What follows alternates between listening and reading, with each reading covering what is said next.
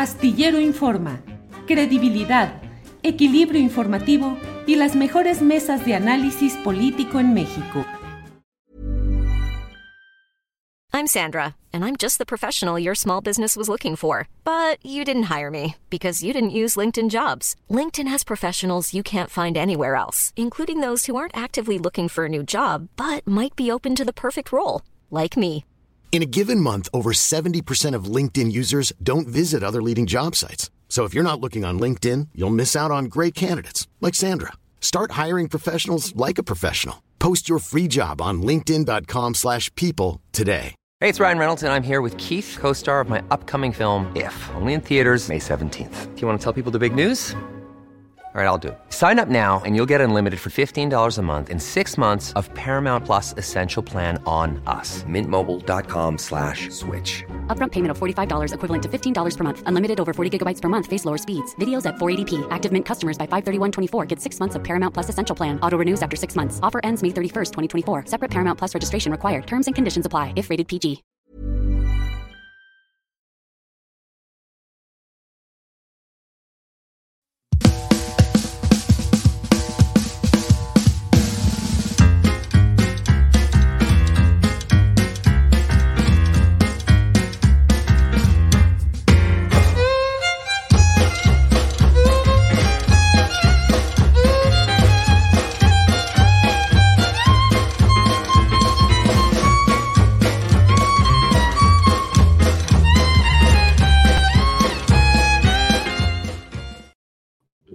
La una de la tarde, la una de la tarde con un minuto y ya estamos aquí en Astillero Informa. Gracias por acompañarnos en este día, el 2, ya 2 de agosto de 2023. Muchas gracias por acompañarnos y estamos como siempre con la información, el análisis, el debate de los temas más relevantes del día. Agradecemos a todos quienes van llegando desde diferentes partes del país y del extranjero para participar en Astillero Informa.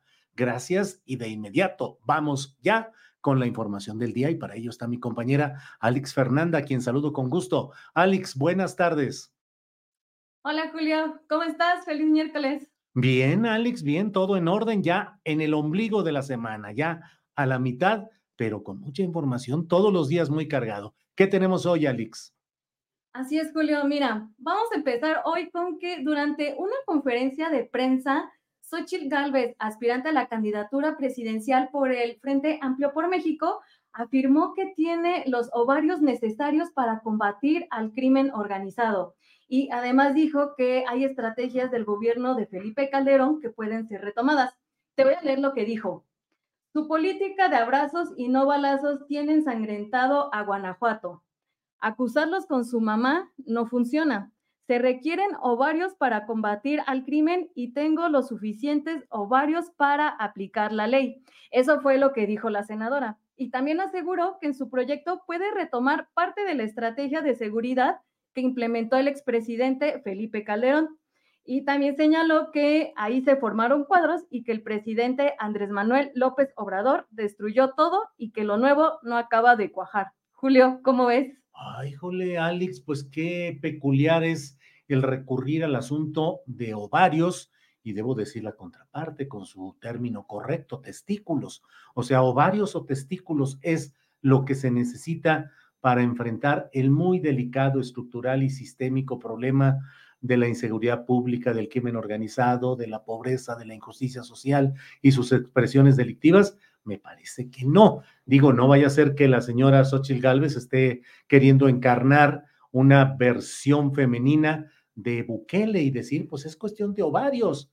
No es cuestión de ovarios, es cuestión de cerebro para poder entender la situación política, económica y social de un país, sus circunstancias y e ir caminando. No estoy con esto justificando o diciendo que la política actual de abrazos no balazos sea la mejor, ni remotamente, tampoco creo. Además, estos desplantes de embrismo, o no sé cómo se pueda llamar, el decir, eh, yo tengo ovarios, porque es una cuestión, me parece, menor, es un recurso em, eh, populachero, bravucón y con un sentido pues, ¿qué diré? Casi de hormonalidad política, nomás eso nos faltaría. Alex.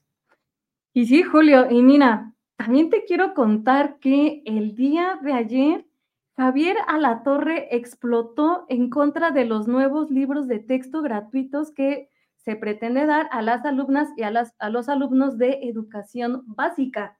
En el noticiero comenzó diciendo que México está en peligro por el virus comunista. Mencionó que estamos ante una conspiración eh, por comunistas trasnochados. Dijo que los manuales que, se usara, que usarán los maestros están en contra de la libertad porque busca convertirlos en esclavos sumisos donde pretenden que los niños no aprendan. Y también a la torre dijo que los comunistas buscan acabar con México y condenarlo a la pobreza y mediocridad. Eso fue lo que dijo cuando empezó el noticiero. También posteriormente Fuerza Informativa Azteca a través de su cuenta de Twitter eh, compartió un video donde de descripción ponen, en este ciclo escolar, los libros de texto tendrán contenido comunista, que ven la pobreza como una virtud y crean resentimiento. El futuro de México, su cultura y su forma de vida está en riesgo. Y Julio, mira, este tuit fue retomado por Ricardo Salinas Pliego, donde menciona lo siguiente. No permitan que ningún grupo de ignorantes los quiera convencer de que la pobreza es buena y noble. La pobreza se los dicen para seguirlos robando. Ustedes sueñen, aspiren a cumplir sus metas, vivan la mejor vida que pueden vivir y defiendan su libertad. El comunismo es un peligro para México y debemos estar atentos. Y Julio, aquí yo quiero preguntarte, comunismo para las nuevas generaciones, ¿qué es comunismo? Y también porque lo que dijo Javier Alatorre, pues ya es un discurso anacrónico. ¿Qué, ¿Qué opinas al respecto? Fíjate que es muy delicado y muy preocupante que entremos a este terreno de lo que es el macartismo azteca. Es el macartismo azteca. El macartismo fue la política de persecución y de exacerbar los odios sociales contra los comunistas, los socialistas, el pensamiento progresista, todo aquel que tenía un sentido de disidencia del sistema. Eh, había un personaje apellidado McCarthy, que era el personero, el que representaba toda esa corriente de represión. Y entonces el macartismo implicaba que alguien que tenía alguna referencia de un pensamiento disidente, ya no se diga que haya tenido amigos, familiares, eh, que hayan sido del bloque socialista de aquellos tiempos, pues le quitaban el trabajo, lo metían en listas negras, lo perseguían, le hacían todo lo necesario para castigarlo. Y ahora, pues la verdad es que lo que ha hecho Javier Alatorre y Televisión Azteca es un salto al pasado eh, de una manera realmente vergonzosa. No hay eh, asustar con el fantasma del comunismo. El virus del comunismo nos va, va a entrar y estamos en este momento. Ah, y lo que dice el propio señor Ricardo Salinas Pliego, pues me parece que son fórmulas de amarillismo televisivo y de poca eh, consistencia ideológica. Sí se está en presencia de un choque entre dos visiones, de dos formas de entender a México y la fórmula que triunfó electoralmente en 2018 es la que hoy tiene la capacidad de decidir cómo se van eh, manejando las políticas públicas. Ya lo hicieron antes el PRI y el PAN durante largas décadas. digo particularmente el PRI, largas décadas, 12 años perdidos con el panismo, tanto con Fox como Calderón, pero bueno, hoy lo que hay es un debate que hay que entrarle a los contenidos, a los problemas de, a los errores que puedan tener, pero de ahí a brincar y decir en un salto al pasado, eh, aguas con el comunismo, es macartismo azteca, Alex. Y es que también en la publicación de Fuerza Informativa Azteca que pueden encontrar en Twitter, rematan con los hashtags con los niños no, educación comunista y educación en peligro. Yo también creo que es muy delicado lo que hizo el día de ayer y también de hecho hoy en la mañana en el noticiero temprano retomaron también este tema. Igual esto lo pueden, lo pueden checar en el Twitter de Fuerza Informativa Azteca, Julio. Bueno, pues estaremos atentos a todo ello, pero sí es un tema al cual hay que entrarle y le vamos a entrar un poco más porque vamos a tener una entrevista con el especialista eh, académico del Colegio de México, Manuel Gil Antón, que lo tendremos un poquito más adelante, Alex. Así es, Julio. Y mira, también te quiero contar que ante la llegada de migrantes que actualmente se encuentran en Tapachula, pretenden hacer una nueva caravana para llegar a la frontera del país.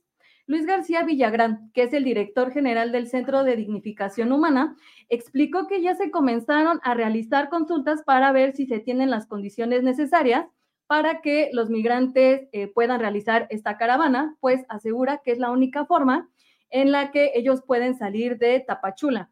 También informó que la próxima semana podrían partir hacia la Ciudad de México, donde los migrantes pueden realizar sus trámites de manera más rápido. Igual los invito a visitar juliastillero.com, en donde le estaremos dando seguimiento a esta nota.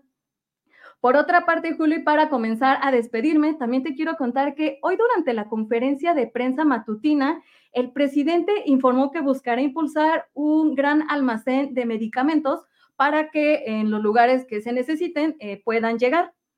También informó que a pesar de, que, de las críticas que ha tenido en este tema, se ha avanzado. Escuchemos lo que dijo el presidente. Abasto de más del 90% en 14 estados donde está funcionando el IMSS Bienestar. Pero van a seguir nuestros adversarios, pero no solo por eso, sino porque ya para darle una salida definitiva al desabasto, vamos a proponer, les voy a proponer a los del sector salud que se tenga una especie de farmacia donde se cuente, una farmacia aquí en la Ciudad de México, un almacén con todas, todas, todas, todas las medicinas, eh, todas las medicinas del mundo, en cantidades este, razonables, para que cuando eh, falte en un hospital, ahí, como un banco de reserva de medicamentos. Y lo vamos a hacer. Dijo el presidente hoy durante la conferencia de prensa matutina. Julio, me despido y vamos comenzando con la primera entrevista. Alex Fernanda, muchas gracias y vamos a avanzar con nuestro programa. Gracias, Alex. Gracias.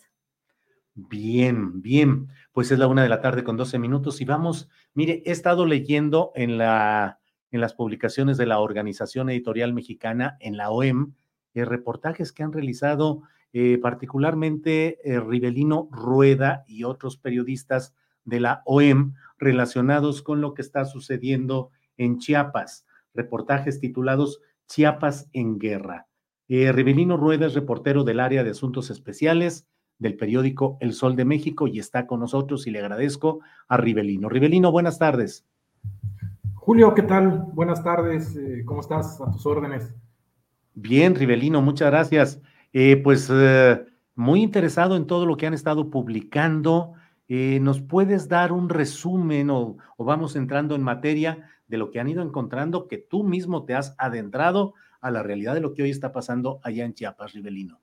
Sí, gracias, Julio. A grandes rasgos, eh, una iniciativa que surge de la Organización Editorial Mexicana por ahí a mediados de junio, eh, se determinó eh, con todo el contexto que, que, había desde el 2021, el surgimiento de este grupo en, en Panteló, denominado el, el, Machete, y luego que se fueron acumulando durante este año, por ejemplo, el comunicado que lanza el Ejército Zapatista de Liberación Nacional el primero de junio, advirtiendo que, Chiapas está al filo de una guerra civil. También está por ahí este, el, documento, este informe interesantísimo que, que, presenta el Centro de Derechos Humanos Fray Bartolomé de las Casas, eh, denominado Chiapas, un desastre. También por ahí la diócesis de San Cristóbal de las Casas hace un pronunciamiento en junio, eh, también eh, manifestando. Ellos, de hecho, manejan este término, Chiapas está en guerra, y distintos eventos. A finales de mayo vimos un enfrentamiento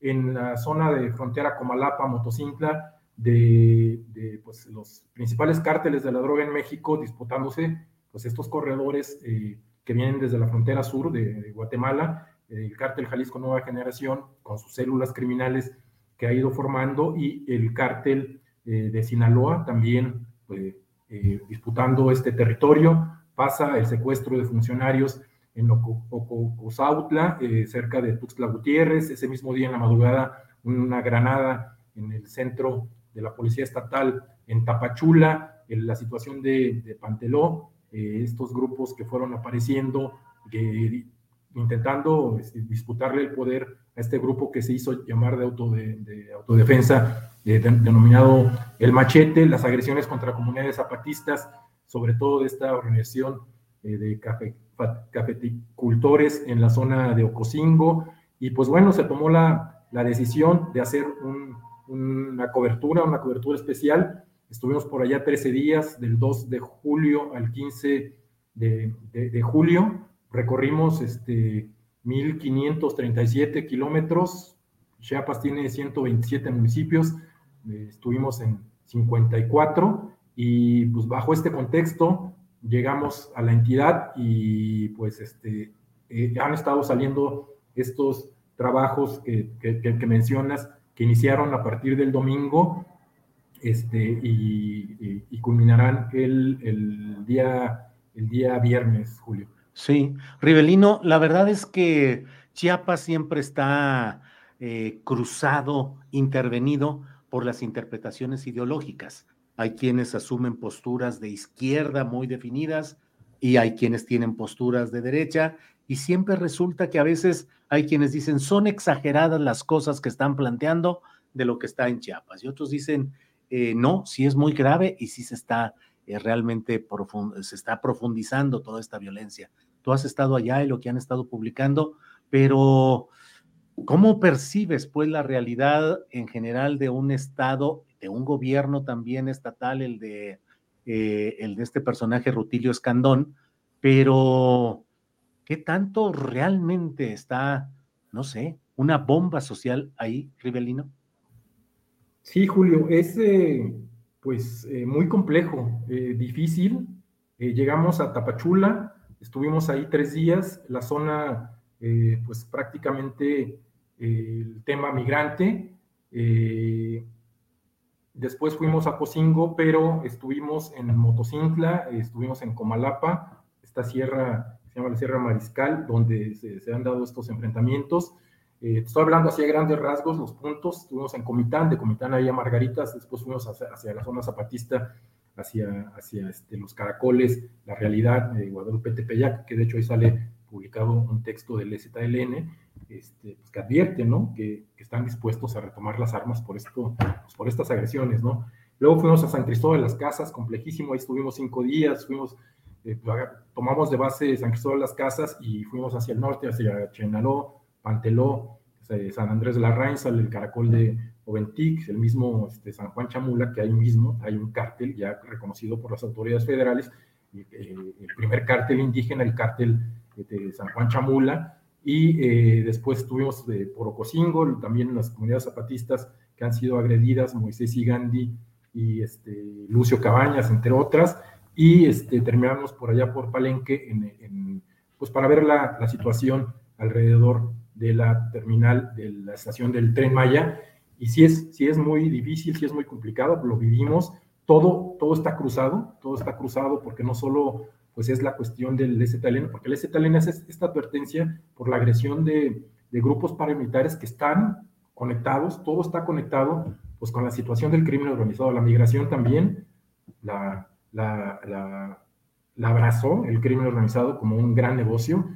Nos decían ahí, el, ya el, pues el, tráfico de, drogas pasó a un segundo plano, los verdaderos negocios son los que se han abierto pues con, con, migrantes, con el tráfico de armas, eh, delicadísimo. Eh, la, zona, la zona de, de Comalapa, la zona de, Motocintla, se respira el ambiente, nos tocó esto, salió el domingo, nos tocó un retén, eh, platico así a grandes rasgos, pasando Motocintla, hay una población que se llama Mazapa de Madero, primero vimos eh, unos autos incendiados este, de los, del enfrentamiento de finales de mayo, Y adelante, adelantito, en este, Amatenango de la frontera, eh, un retén, el compañero, y que le quiero, le quiero reconocer, el compañero este, con el que hicimos la cobertura, Ernesto Muñoz, fotógrafo de la Organización Editorial Mexicana, orilló el coche porque vimos una policía estatal, era una camioneta de policía estatal y eran cuatro personas que estaban haciendo un retén. Nos orillamos eh, para tomar evidencia, nos bajamos, se pusieron muy nerviosos, eh, empezamos a yo empecé a platicar con uno de ellos mientras el compañero fotógrafo estuvo, estaba sacando fotos y eh, cuando estaba platicando con esta persona que tenía pasamontañas, me empezaron a brincar cosas porque empiezo a observarlo, un dije con la Santa Muerte, un escudo eh, con de un lado la bandera mexicana y del otro lado una calavera, este, la uña del dedo meñique larga, empecé a observar y cada quien estaba vestido de, una forma distinta, nada que ver con las policías estatales y con las policías municipales del estado. Entonces, también eh, pues las actitudes, los soldados o el Guardia Nacional siempre traen pues, las armas que son rifles de alto poder abajo, y uno de ellos empezó a levantarla y empezó a apuntar, y ya vámonos, ya vamos, empezaron a poner muy nerviosos. Entonces, este, ya cuando nos subimos al coche, nos cayó el 20, pues de que era un, era un retén, este, era un retén de, narcotraficantes. Eh, llegando a frontera con Malapa, nos encontramos un retén, nos bajamos, un retén del ejército, se acercó el responsable y le hicimos el comentario de con las fotos y movió la cabeza, no dijo nada, movió, movió la cabeza y dijo, manden una patrulla para allá. Después, ya como a los cinco días, en una entrevista que tuvimos con Dora Roledo, la directora del centro Fraiba, de Fraiba, de las Casas, nos dijo, así operan. Es un grupo eh, ligado a una célula criminal ligada al cártel Jalisco Nueva Generación y se llama el MAIZ, Movimiento, Agrario Indígena Zapatista. Entonces, este, pues sí, sí, este, eh, la gente en Comalapa, eh, cuando se dieron estos enfrentamientos, hubo 3.000 personas desplazadas. a lo largo de la carretera se observan halcones, se observa venta de guachicol. Este, en la zona zapatista eh, de hecho, eh, nos tocó todo abierto porque tuvimos ahí una entrevista, la que se publica hoy en un caracol que se llama Rizo de Oro, que está entre Guadalupe Tepeyac y la realidad. Eh, ahí pues nos dijeron que ellos están dispuestos, si siguen las agresiones, a, pues, tomar las armas, ¿no? Que están mejor preparados en el 94, que tienen mejor armamento, así tal cual nos dijeron, milicianos zapatistas, ¿no? Que de hecho ellos participaron en el levantamiento de hace ya casi 30 años. En San Cristóbal de las Casas, un escenario, complejísimo, grupos, pues los motonetos, que tienen un comportamiento y es una señal muy alarmante, un comportamiento parecido ya a las maras centroamericanas, porque en Centroamérica se empezó como un juego con resorteras, con piedras, con palos, con tubos, después salieron las navajas y después salieron las armas, las pistolas, y después un problema incontrolable porque eran pues lo que, está pasando lo que pasa en, Centroamérica con estas maras, específicamente pues la, la, este, la Mara Salvatrucha, eh, MS-13 o el barrio 18, y este, eh, ligados, por ejemplo, de un, de un, grupo que no conocíamos, que nos lo comentó por ahí Dora Robledo, la directora de Traiba, el grupo este, Sentimientos de la Nación, que también tienen vínculos con el cártel Chamula este, del cártel de, San Juan Chamula. Se apanteló, eh, eh, fue, para, desde mi punto de vista, la experiencia más difícil porque entras al pueblo y parece zona de guerra, ¿no? Esto fue aproximadamente que habrá sido el 11 de julio, tenía cinco días el ejército que había entrado y Guardia Nacional, y se respira, se respira el miedo, se respira el temor, eh, era sábado, la gente no estaba en las calles, la poca gente que estaba se ve con desconfianza, cuchicheando, este, viéndose eh, pues, eh, los rostros de, temor, de terror.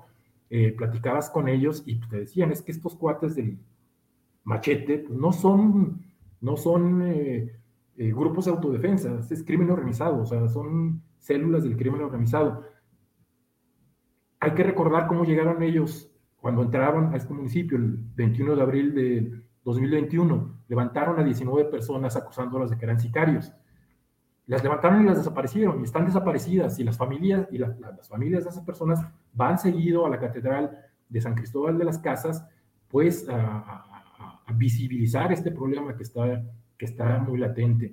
Eh, el problema de los desplazados, el problema también de los ataques a las comunidades zapatistas en Moisés y Gandhi por este grupo de capeticultores, y todo, todo, como decía al principio, está, es una red, está vinculado con cuestiones del crimen organizado, pues que Chiapas históricamente lo conocemos un estado riquísimo en recursos naturales, pero también es la puerta de entrada de los corredores de las mafias multinacionales que vienen, que hacen base en Guatemala y, penetran a, territorio nacional. Las mafias hondureñas, las mafias colombianas. Entonces, eh, es muy complejo, muy delicado, y aquí también lo, lo que es muy delicado es que se esté minimizando el problema. Nos hablaban de esto, de que es un lacteal en potencia, de que, es, que se puede convertir en un lacteal a gran escala. ¿Por qué? Porque en lacteal hay que recordarlo, esta masacre de 49 indígenas eh, en, el 22 de diciembre del, 97, eh, en situación de desplazamiento forzado y en situación de permanente acoso de grupos paramilitares en aquella época, hubo alertas semanas antes de medios de comunicación, de organizaciones de derechos humanos, que decían va a pasar una tragedia ahí, va a pasar una tragedia ahí, y sucedió. Y, todos conocemos cómo sucedió, con ejército muy cerca del lugar donde se dio la masacre, y eh, con un presidente omiso, que en este caso Ernesto Cedillo, que hasta de hecho ese caso fue a parar a la Corte Penal Internacional, a La Haya, y ahí sigue el problema, en la impunidad. Y aparte hay que recordar, el, el, conflicto zapatista, el conflicto de, eh, entre el Ejército Zapatista Liberación, Liberación, del Ejército Zapatista Liberación Nacional no ha sido resuelto. Fue un acuerdo que se traicionó en el 96 con estas firmas de San Andrés de la Rainza, que al final el gobierno federal, el entonces secretario de Gobernación, dijo, no, no, no, no vamos a respetar ese, ese acuerdo. Es muy complejo, difícil, eh, hay que estar ahí, hay que estar ahí eh, para, para, este, para entender este, este panorama. Y nos decía, nos decía Dora eh, Robledo, la directora del FRAIBA, es que nosotros como Centro de Derechos Humanos no estamos acusando. Nosotros no somos el, centro que está acusando, es la población. Es la población la que nos dice a nosotros y nosotros estamos reflejando lo que nos dice la población. Y sí es eso, hay que escuchar a la población. Entonces también este discurso de que las organizaciones sociales y derechos humanos que están financiadas por el extranjero, Julio, tú conoces al Fraiba, es una relación muy seria. Aparte es parte de la San Cristóbal de las Casas, fue fundada por, por, este, por Samuel.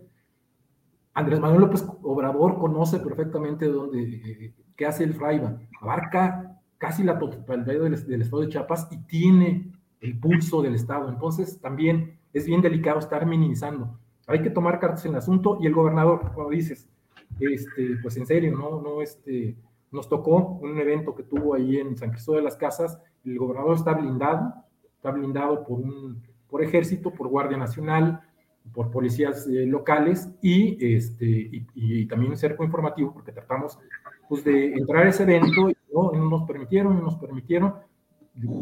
Somos prensa nacional y no, no nos permitieron. Entonces, y, uno compra o, ve los, los kioscos y los proyectos en Chiapas, es en serio una vacilada de seis, de seis notas de seis notas que, vienen en primera plana, cinco son para el gobernador que inauguró tal obra, que fue a tal, que fue reconocido por Andrés Manuel López Obrador, que los diputados locales le, este, reconocen. Entonces, sí está, sí está eh, también muy complicado en esta situación. Bien, pues eh, eh, Rivelino Rueda, agradecemos mucho esta exposición de tu experiencia como reportero, lo que has visto, lo que has vivido, lo que has conocido y de verdad que apreciamos mucho este testimonio porque nos ayuda a tener una constancia de lo que realmente está sucediendo en un estado históricamente eh, tan complejo, con tanta injusticia, con tanto descuido político, con tan pésimos gobernantes como los que ha habido durante tanto tiempo y que hoy siguen las cosas ahí complicadas. Así es que, Rivelino, a reserva de lo que desees agregar, yo te agradezco mucho a nombre de la audiencia y del mío propio el que hayas estado con nosotros. Sí, muchas gracias Julio por la invitación y pues invitarlos a, leer estos trabajos. Eh, comenzaron a partir del domingo, están en, las redes sociales de la Organización Editorial Mexicana con el hashtag Chiapas en Guerra. Eh, mi, Twitter es arroba Rivelino Rueda con altas y bajas. Ahí también he estado este, publicando, publicando este, pues estos, estos, estos trabajos que realizamos el compañero Ernesto Muñoz, que le agradezco muchísimo, un gran trabajo, un gran valor, pues nos tuvimos que este, hacer de tripas corazones, bien difícil, bien difícil, se queda uno con, pues con un nudo en la garganta y a veces pues uno no, este, lo saca ya en, en, las noches, pero sí, este, pues sobre todo porque la gente está ahí, uno como sea entra y sale y la gente que está sufriendo todo eso, que está padeciendo todo eso día a día, sí, sí se va uno con, con, pues, con el nudo en la garganta. Así es, así es. Uh, Rivelino Rueda, gracias con el respeto por tu trabajo periodístico, gracias. lo que están haciendo y seguimos en contacto. Rivelino, muchas gracias. Gracias, un abrazo, cuídate. Hasta luego, gracias.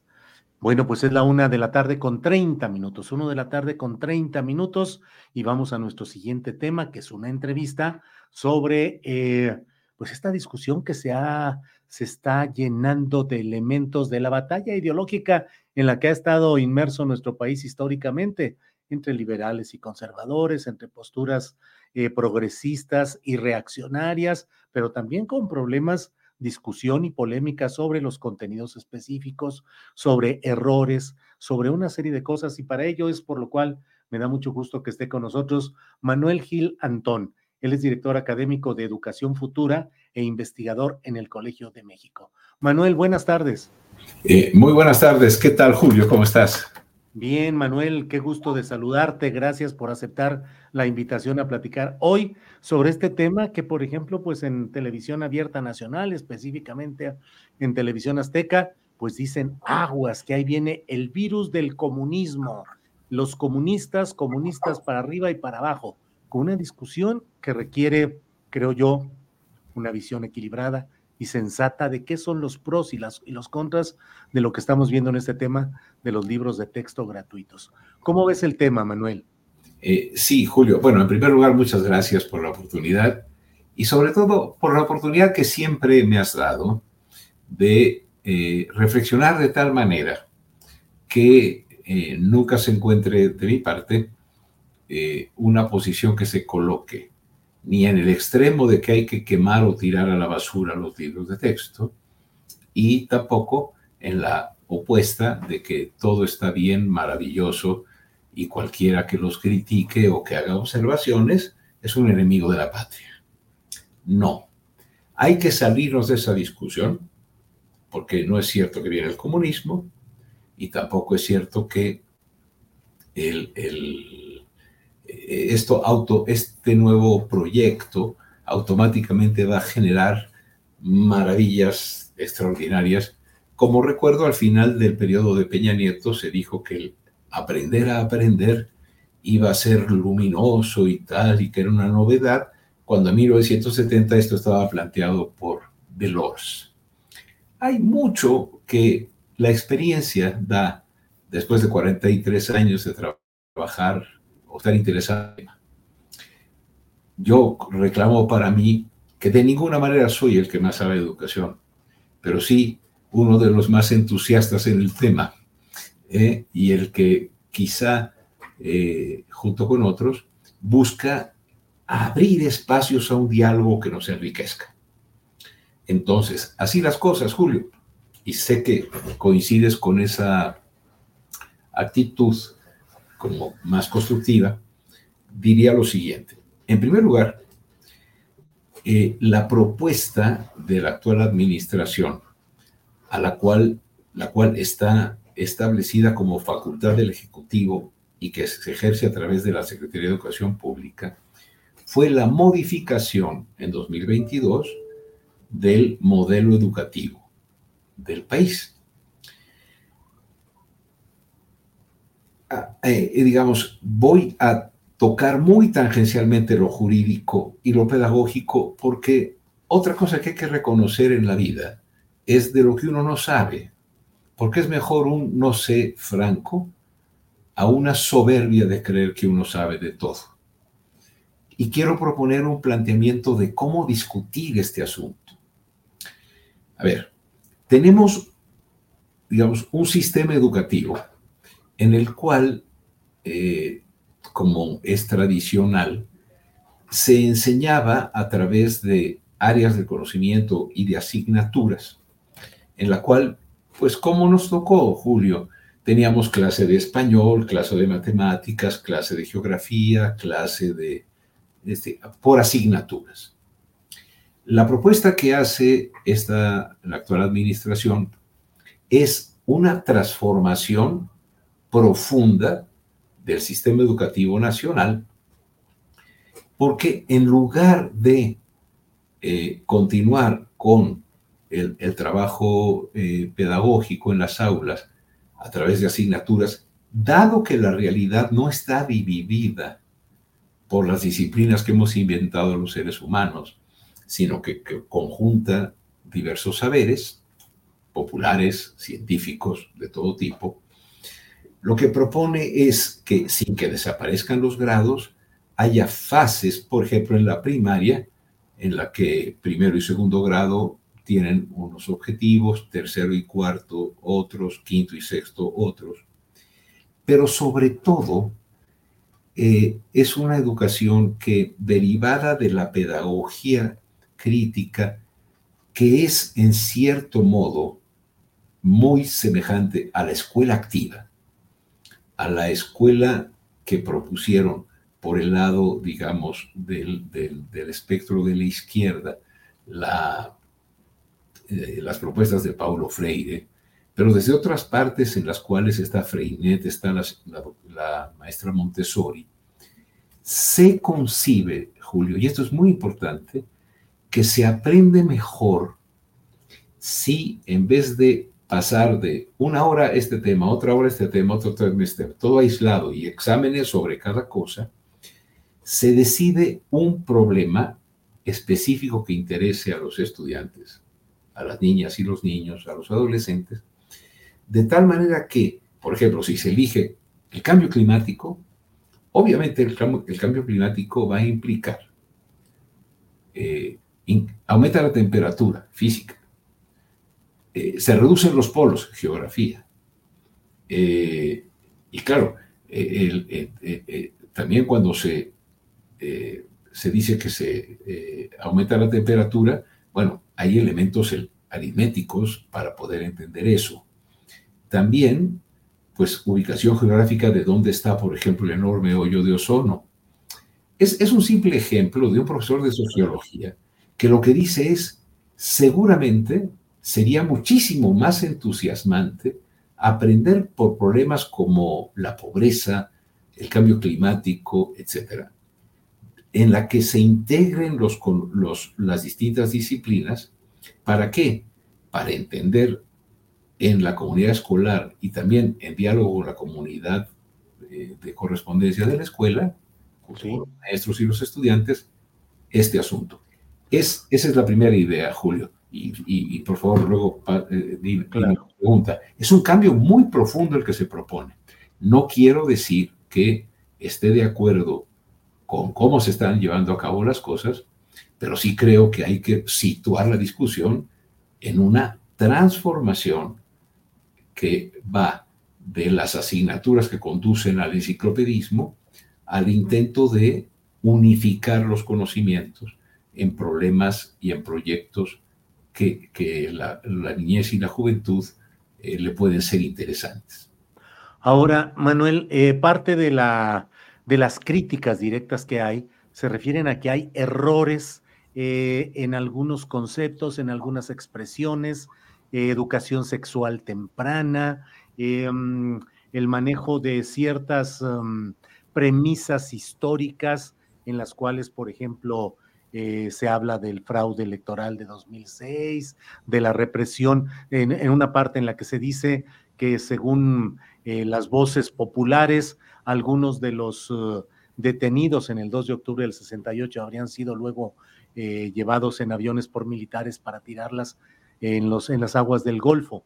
En fin, una serie de errores. Me parece, no sé si me equivoco, Manuel, que tú estás tratando de establecer lo conceptual positivo que puede haber, aunque discutible, en este enfoque que ahora se está dando en los libros de texto, eh, de los errores específicos que pueden darse en un proceso tan cargado de información como es el de redactar estos libros de texto, pero qué tanto tienen a la vez razón quienes están criticando duramente estos libros de texto y que incluso la Unión de Padres de Familia y otros grupos dicen que no aceptan que a los hijos se les eduque con esta ideología. Claro. En primer lugar, Julio, desde que tengo memoria de estar interesado en los temas educativos, desde la sociología, hace 43 años ya, fíjate, lo que pasa es que empecé cuando tenía 5. así es. Así es. Digo, hay, hay, que estar animados, ¿no? Sí, este, y bueno. Pero, pero, afortunadamente a los 67 años sigo teniendo el entusiasmo de los 18. Ah. Desde que, desde que eh, a ver, nada más recordemos el sexenio pasado, cuando en el último año de gobierno del, Pacto eh, por México, eh, Nuño dice, vamos a aprender a aprender como la, una, una, novedad en, en, la primera, en la segunda década del siglo, cuando eso se dijo en 1970 por Delors, el aprender a aprender. Siempre los gobiernos tratan de decir que hacen las cosas novedosas cuando no hay nada nuevo bajo el sol, lo sabemos mucho. Eh, ahí me acuerdo que los matemáticos dijeron que encontraron cientos de errores en el libro de texto de matemáticas. No ha habido ningún cambio del libro de texto en el cual los especialistas no encuentren errores, ¿no? Esto deriva, digamos, de, dos fuentes.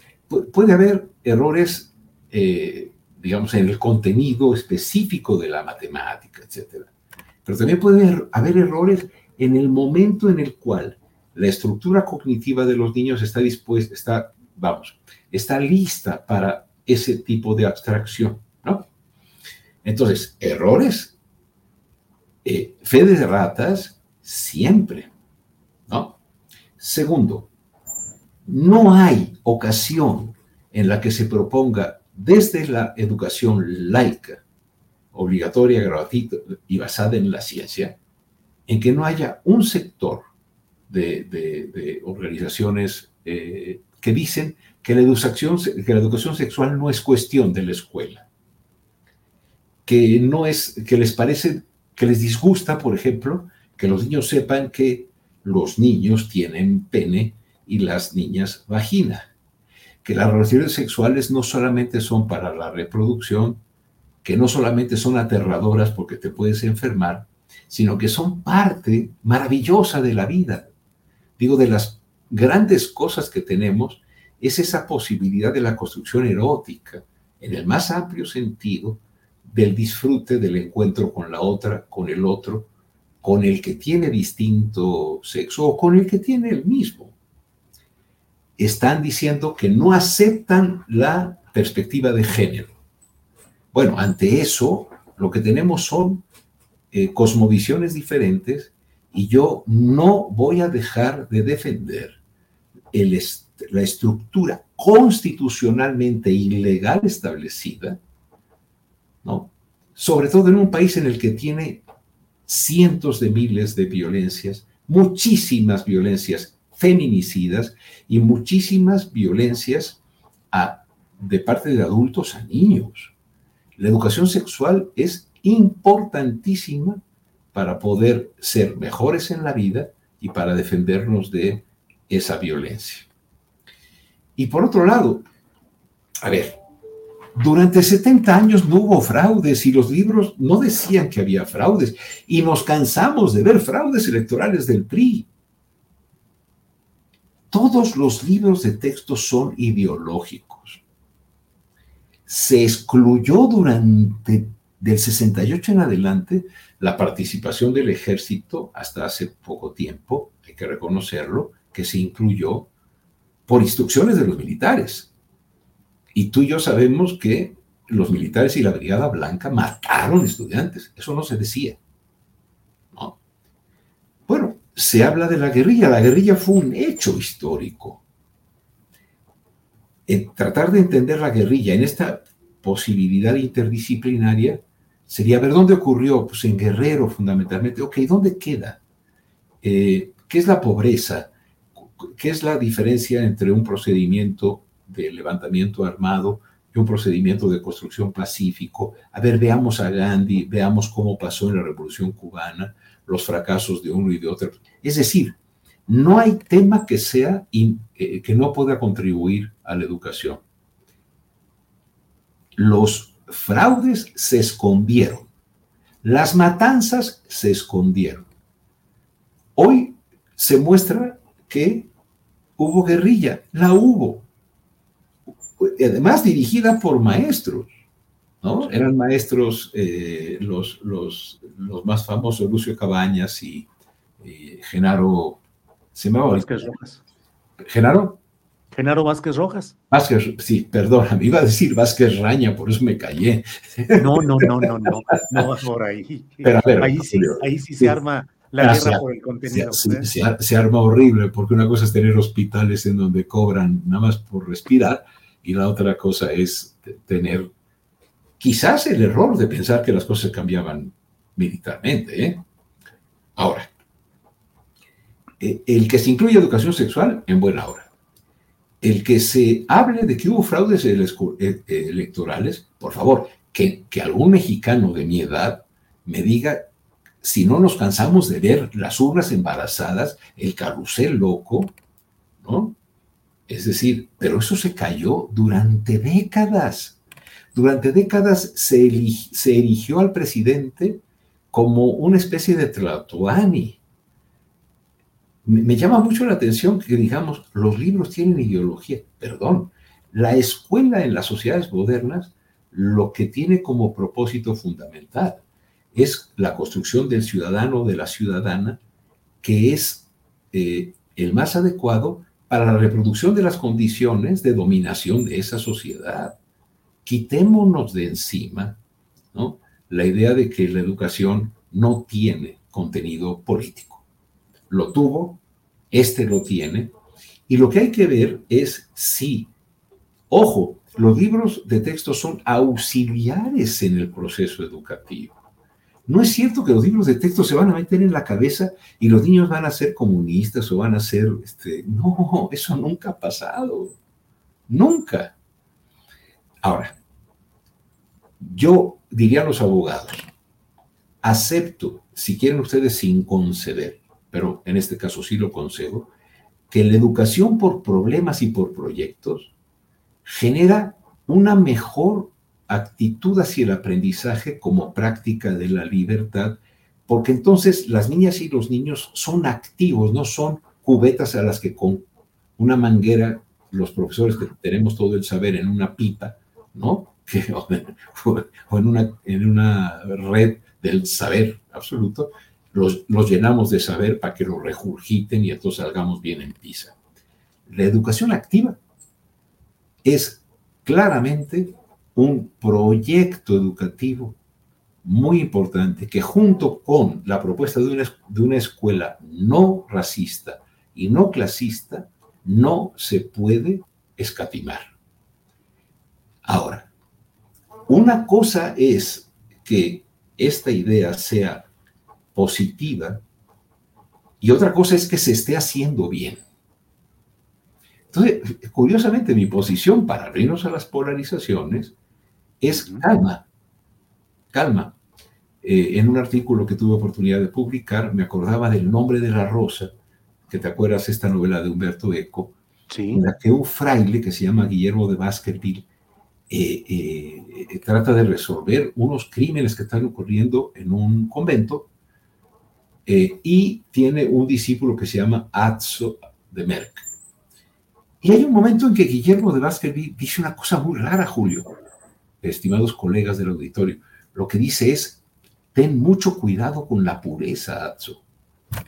Y Atzo dice, pero, pero, perdón, este, si la pureza es una virtud. Y le dice, no, ten cuidado con la pureza y los puros. Esas personas que se sienten impolutas, ¿no? que no son como tú, como yo, personas que volteamos para atrás y sabemos que hemos cometido errores, que a veces hemos tenido oportunidad de pedir perdón a quien los hemos eh, lastimado quizás sin querer o por estúpidos, ¿no? Y que, y que somos arcilla humana. No, no, es decir, los puros, este, y dice, y dice Atsu, ¿por qué? ¿Cuál es tu terror con la pureza? Y le dice, la prisa.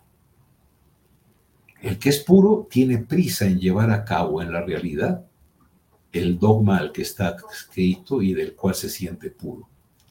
Ahí está, a mi juicio, el problema central. Es el horizonte de aprender a través de proyectos que interesen vitalmente, en que confluyan las, las distintas disciplinas para no generar el aislamiento que no existe en la realidad. Y otra cosa es que por la prisa de empezar a trabajarlo el próximo año en primero de preescolar, primero de primaria y primero de secundaria, y luego repartir los libros antes de que haya los programas, ¿qué es lo que nos están diciendo, Julio? Que pueden tener razón en el horizonte, pero que el apresuramiento va a generar una cosa terrible, dura, y es que una buena propuesta de mejora de la educación a través de estos proyectos en que el niño y la niña en, sus niveles diferentes, que hay que checar si están bien hechos las planeaciones, pero eso tiene que hacerse a toda la familia de libros. Yo no soy pedagogo, Julio, y nunca hay que hablar de lo que uno ignora. Pero bueno, en principio, desde la sociología de la educación, veo esto positivo, pero lo que veo muy mal y me aterra, como a Guillermo Baskerville, aunque, bueno, salvadas las distancias, ¿no? Porque él, era un señor cura y además en la película Sean Connery, del que he visto mucho de ser, ¿no? Este, porque quiero meterle también una sonrisa a esto. Estamos, estamos eh, como en guerra mundial, caramba, lo que está en juego es el país, ¿no? Entonces, yo, yo he hablado con los profes de base y dicen, Manuel, le vemos ventajas, aunque también hay cosas que se pueden mejorar. Bueno, una de las cuestiones que habría que hacer, Julio, es, dada la importancia, ahora sí que por el bien de todos, primero los pobres, gran frase del presidente cuando era candidato y que ha continuado diciendo. Yo digo, por el bien de la educación, detener la prisa. ¿Por qué? Porque cuando uno escucha al profesor, al doctor Marx Arriaga, y a su equipo, ¿no? Lo que uno encuentra es que creen que va a ser fácil hacer una transformación de esta naturaleza. Habría que cambiar los planes de estudio de las normales, Julio, porque en las normales los planes de estudio están orientados a enseñar por asignaturas. Hay dos millones de profesoras y profesores que formados en este tipo de trabajo más tradicional son muchos de ellos geniales, creativos, maravillosos. Pero bueno, tienen que tener una fase de estudio para interiorizar esas ventajas y con su sabiduría generar proyectos de esta naturaleza. Ojo, tú imagínate que llega un niño, que llega tu hijo, o, mis hijos ya tienen 40 y 36 años, porque también los tuve cuando tenía 5 años, ¿eh? no crean que soy viejo. y me dicen, papá, fíjate que me evaluaron muy bien en matemáticas. Bueno, ¿cuánto sacaste, baboso? si yo quiero un 6, un 7, un 8. Y la propuesta de la nueva escuela mexicana es que va a haber una diferencia entre evaluar y acreditar. Y evaluar es muy importante porque te permite mejorar el proceso, pero eso no tiene calificación. La calificación, o la nota, aprobaste o no aprobaste y con tal nivel, sí va a existir pero no va a ser la tradicional. Y, e imagínate, no se va a aprender eh, eh, eh, matemáticas con las tablas de multiplicar que se cantan. Dos, dos por dos son cuatro. Dos. Lo escuchamos, lo vivimos, lo gritamos. Mi mamá me mima. Hicimos todo eso. no, digo, los que ese oso se asea. Ese oso se asea, ¿no? Y, y con renuevos cuyos aliños un viento helado marchita en flor Así cayeron los héroes niños ante las balas del invasor. A ver, y aprendimos. También vamos a aprender con este sistema, pero para que dé sus mejores resultados, hay razón por parte de quienes lo critican, pero que no lo critican desde el punto de vista de es una basura, es una barbaridad, están poniendo en peligro a la patria. Van a adoctrinar a los niños hacia el comunismo y van a ser venezolanos residentes en el país. Por Dios. Por Dios, los profesores son personas, son profesionales de su, de su quehacer. Entonces, mi sugerencia sería, eh, hace falta más comunicación, hace mucha más falta la preparación de los nuevos profesores se estudia en cuatro años la normal. Hace falta una preparación para dos millones de profesores que están en activo y hace falta conversar con los padres de familia. Claro. ¿No? So pena de que, fíjate, so pena que una gran idea fracase por el apresuramiento de llevarla a cabo. Claro, claro. Pues Manuel, muchas gracias por esta oportunidad de asomarnos con esta claridad, equilibrio, eh, contexto al tema tan candente en el cual estamos y del cual seguramente tendremos oportunidad de seguir platicando un poco más adelante. Por esta ocasión, te agradezco mucho la oportunidad, Manuel. Muy bien, y acuérdate de las fanerógamas y las criptógamas, que son muy útiles para los crucigramas. Claro. bueno, un abrazo muy cariñoso, Julio. Órale, igualmente. Gracias, Manuel. Hasta Al contrario. Pronto. Gracias por todo. Muchas gracias. Bien, vamos a, seguir adelante con nuestro programa y tenemos ya nuestra siguiente entrevista, que es una entrevista pues realmente muy, muy especial, porque vamos a hablar con una persona cuyo nombre a lo mejor usted no ubica claramente, pero pues aquí iremos uh, platicando con él a lo largo de este programa, porque pues él se llama Juan y como tal saludo en esta ocasión a nuestro compañero Juan, que está ya por aquí. Juan, buenas tardes. ¿Cómo estás, estimado Julio? Voy a tener que cambiar aquí mi nombre, tienes razón. Estoy sí. ahorita ya estrenado. ¿Cómo te llamas ahora, Juan? ¿Eh? ¿Cómo te llamas en este programa que hoy estrenas en YouTube? Mira, mi nombre, John Mil Ackerman Ross, en español Ajá.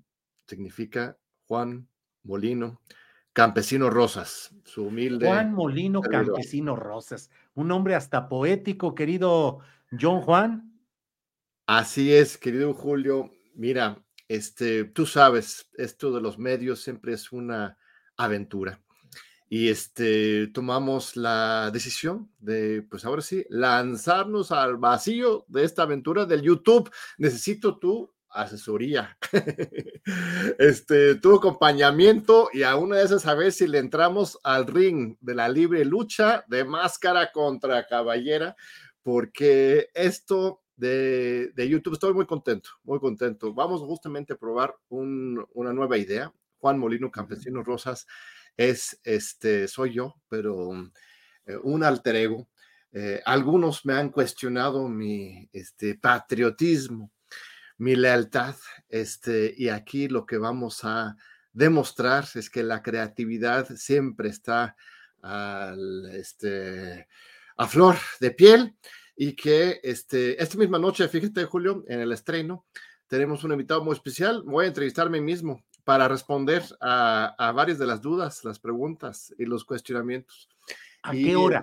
Para ir diciendo, a las 8 ah, de la noche. Bueno, es hoy a las 9 de la noche. A las 9 de la noche por YouTube. Estamos empezando de cero. La verdad es que confieso que me da un poco de nervios, que Julio. Uno está acostumbrado como periodista, como comunicador, siempre pues estar con alguna, un medio ya establecido, ¿no? Tú sabes, yo he pasado por diferentes medios, en la jornada, en proceso, en RT, en Canal 11, sigo en TV UNAM.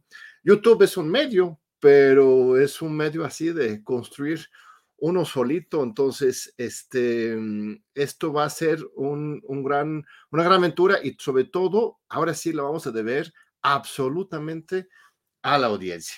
Este, si tiene éxito este esfuerzo, eh, este será un testamento de la conciencia, de la apertura de nuestro querido México y la audiencia, así como tú lo has logrado y muchos otros lo han logrado con sus propios espacios, este, con sus bemoles, ¿verdad? Este que Julio hace un mes estaba estoy en Europa y quisieron bajar tu programa, ¿no? Entonces, Así es, este, YouTube también es una corporación, ¿no? Perdón. Sí. Ahora, John, ¿qué es lo que vas a plantear? ¿Qué es lo novedoso? ¿Qué es lo distinto? ¿Por qué hacer un programa como este? John Juan. En este programa, Juan Molino este, va a salir del estudio. Eh, este, vamos a, estar, a hacer un programa absolutamente de todo terreno. Vamos a ir a, a, pescar a nuestros protagonistas de la política, de la historia, de la literatura, del arte, hasta sus casas, hasta las calles, hasta monumentos simbólicos eh, en el programa Este, uno, bueno, hoy estrenamos, pero la próxima semana es nuestro primer invitado externo. Eh, escogimos, por ejemplo, un monumento histórico muy importante, simbólico para realizar la entrevista, ya lo, ya lo verán. Y en cada programa vamos a ir explorando nuestra historia de México, entrevistando diferentes luchadores sociales, por un lado, pero también opositores, ¿eh, querido Julio? Este, la idea es que este espacio sea un verdadero espacio para el debate, la discusión, porque de repente con la polarización ya no nos escuchamos, ya no nos escuchamos.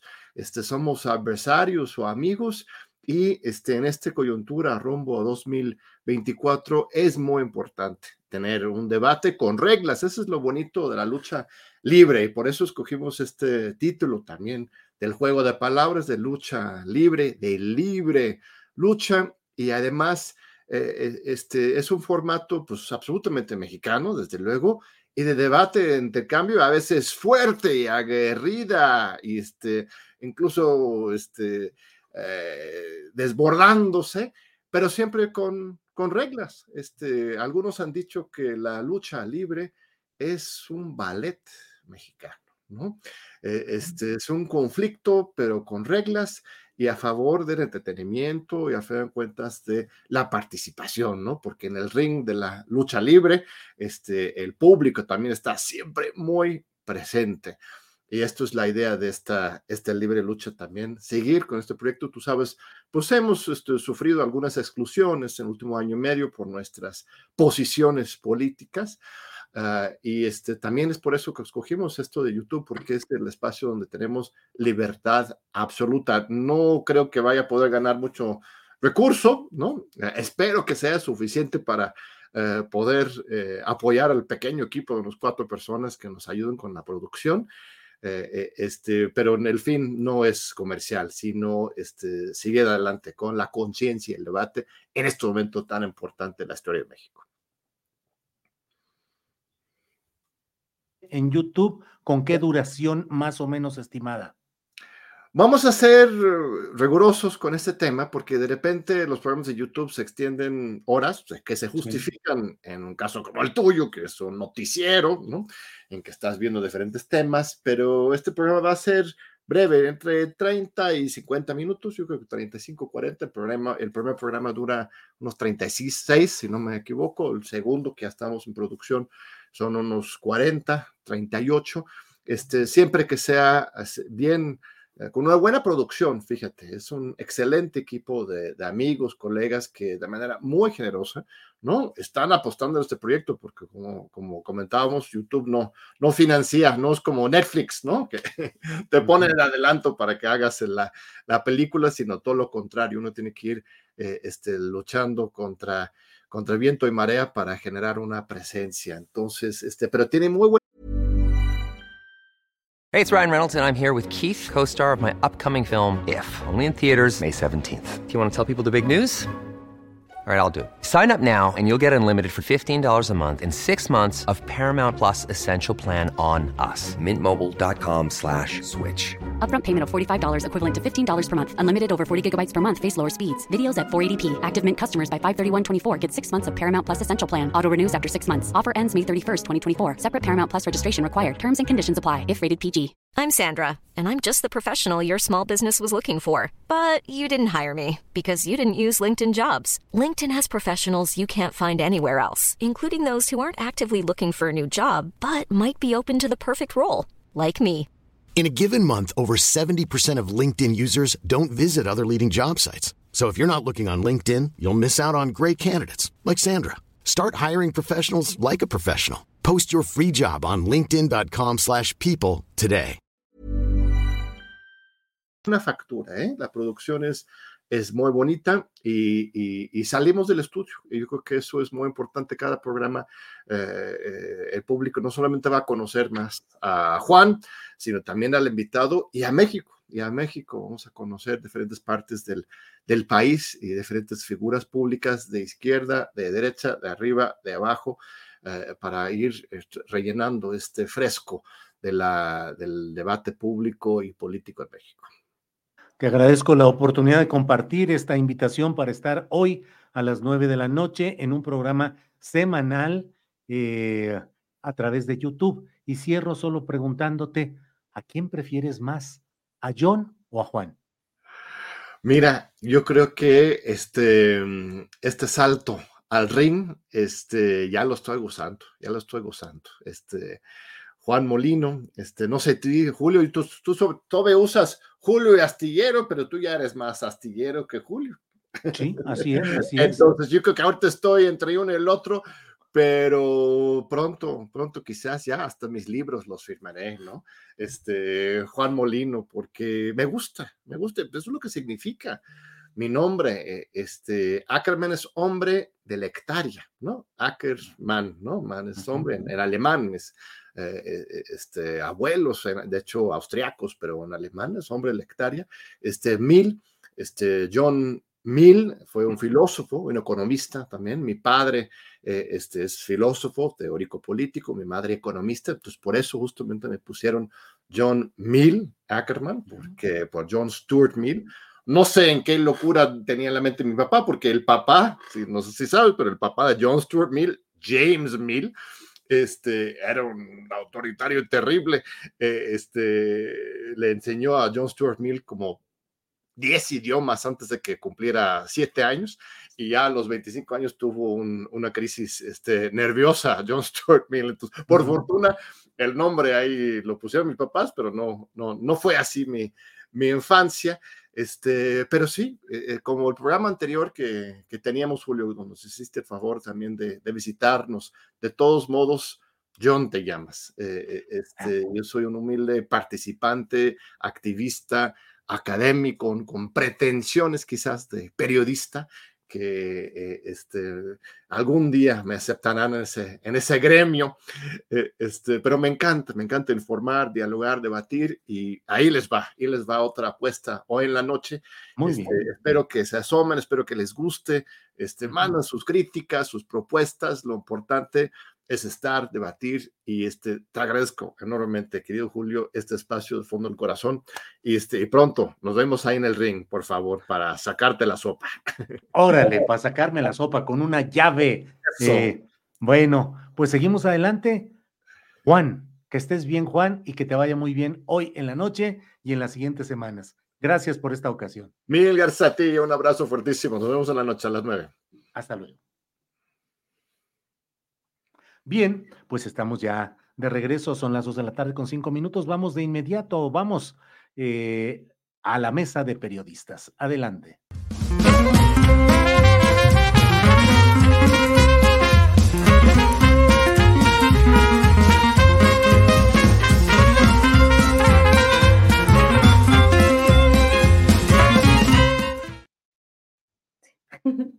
Bien, ya estamos de regreso, son las dos de la tarde con seis minutos. Dos de la tarde con seis minutos y vamos de inmediato con mis compañeros en la mesa de periodismo de este día, de este 2 de agosto. Tenemos con nosotros a mis compañeros que ya están aquí. Marta Olivia López, directora de En un 2x3 Tamaulipas. Marta Olivia, buenas tardes. ¿Qué tal, Julio? Muy buenas tardes. Saludo también a Arturo y a Juan Becerra. Buenas tardes. Gracias. Arturo Cano, periodista de la jornada. Buenas tardes. Muy buenas tardes, Julio, Marta, ¿cómo estás? Juan, qué gusto. Aquí los saludo desde una bella placita en Zacatecas, Ándale, donde, donde dentro de un rato voy a presentar el, el, libro más reciente de mi autoría. Bien, qué bueno, qué bueno, muy bien, pues qué bueno que andas por allá, ya nos platicarás. Juan Becerra Costa, buenas tardes, periodista, articulista en la jornada y conductor en Grupo Fórmula. Juan, buenas tardes. Julio, buenas tardes. Marta, Olivia, qué gusto saludarte. Arturo, pues qué envidia que estás ahí en Zacatecas y a quienes nos están viendo, pues gracias. ¿Por, qué envidia? ¿Por qué envidia, Juan? Lo primero que vi al llegar aquí fueron 15 paredes con el nombre de Ricardo Monreal y dos espectaculares que no había visto en otro lado. ¿eh? Bueno, pero también no sé, puedes ver obras de Coronel que pues, nació ahí cerquita y ahí tienen bastantes eh, bueno, la, la, presentación del libro será en el Museo Felgueres, que es un espacio eh, maravilloso, realmente un privilegio que sea en ese, en ese lugar. Órale, pues eh, muy bien, muy bien por todo. Marta Olivia, vamos comenzando. ¿Qué opinas de esta campaña que se ha desatado, sobre todo con Televisión Azteca y Javier Alatorre, el conductor del programa central de Televisión Azteca, que ha dicho que ahí viene el virus del comunismo? Comunismo, comunismo, comunismo. ¿Qué opinas, Marta Olivia López? a mí me parece que está bastante, que está mostrando su real cara, este, eh, TV Azteca ya se está abriendo ya al hablar de esta campaña y de estos libros comunistas se me hacen muy desproporcionado, muy, muy grave también, porque yo no escuché en esa información, en eso que dice a la torre eh, representando a TV Azteca, yo no veo argumentos, no veo eh, contenido habla este, cuestiones como que los comunistas promueven en las guías para los maestros el desprecio al trabajo. E, eso, por ejemplo, se me hizo muy grave porque va esta idea de la derecha y la ultraderecha de que los pobres son pobres porque somos huevones. Este, habla de, de este desprecio, dicen, eh, de estos libros y por consiguiente, de acuerdo a esta versión, a la cultura, a la religión, hasta la familia. Entonces, esas ideas se me hacen bastante graves y que son eh, parte de lo que están promoviendo y que de lo que están como al unísono estas eh, voces de ultraderecha en los últimos meses, ¿no? El otro de que se sienten empoderados, que buscan generar violencia y resentimiento entre los mexicanos, buscan acabar con México como lo conocemos. Qué bueno, porque precisamente el emporio de TV Azteca y de Ricardo Salinas Pliego se, se hizo con ese México que ya no queremos en México, ¿no? Entonces, me parece eso y, se me hace un despropósito total cuando citan a Freire, a quien dicen que es un pedagogo de orientación marxista, como si eso fuera, eh, como si su obra no tuviera nada que reflejarse ahí y solo el hecho de ponerle la etiqueta de marxista ya habría que irse en contra de él. Eh, una de las críticas eh, de los libros que hacen es que lo que dice también es que se pregunten si el tiempo es dinero o es algo más. La televisora de Ricardo Salinas Pliego también critica que se hable de la lucha social y de las dinámicas de poder y control que se ejerce sobre las personas. Yo creo que los que no quieren que avancemos, los que no quieren que estemos con los ojos más abiertos, los que no quieren o los que quieren que ese régimen que estaba antes con el PRI, con el PAN, que muchos se favorecieron, son parte de esta gente de, que enarbola, digo Javier Alatorre por ser la cara, ¿no? Pero es finalmente Ricardo Salinas Pliego. Pues sí, así es, Marta Olivia, gracias. Eh, Arturo Cano, antes de que nos hables del marxismo monrealismo, dinos tu opinión acerca de este tema de esta cruzada contra el comunismo en varios segmentos, la Unión eh, Nacional de Padres de Familia, Televisión Azteca y otros grupos que están diciendo con los niños no. ¿Qué opinas, Arturo Cano? La derecha es la derecha, la, la ultraderecha es peor. Y acusan al gobierno de López Obrador de estarnos regresando al pasado, de llevarnos al sexenio de Luis Echeverría, pero ellos con eh, con esta campaña nos están regresando nada más y nada menos que a 1959 y 1960, cuando la Unión Nacional de Padres de Familia hizo eh, toda una batalla en contra de, los libros de texto gratuito que, eh, que inició el presidente López Mateos. Este, en aquel momento los argumentos eran muy similares. Parece ser que no ha habido ningún avance.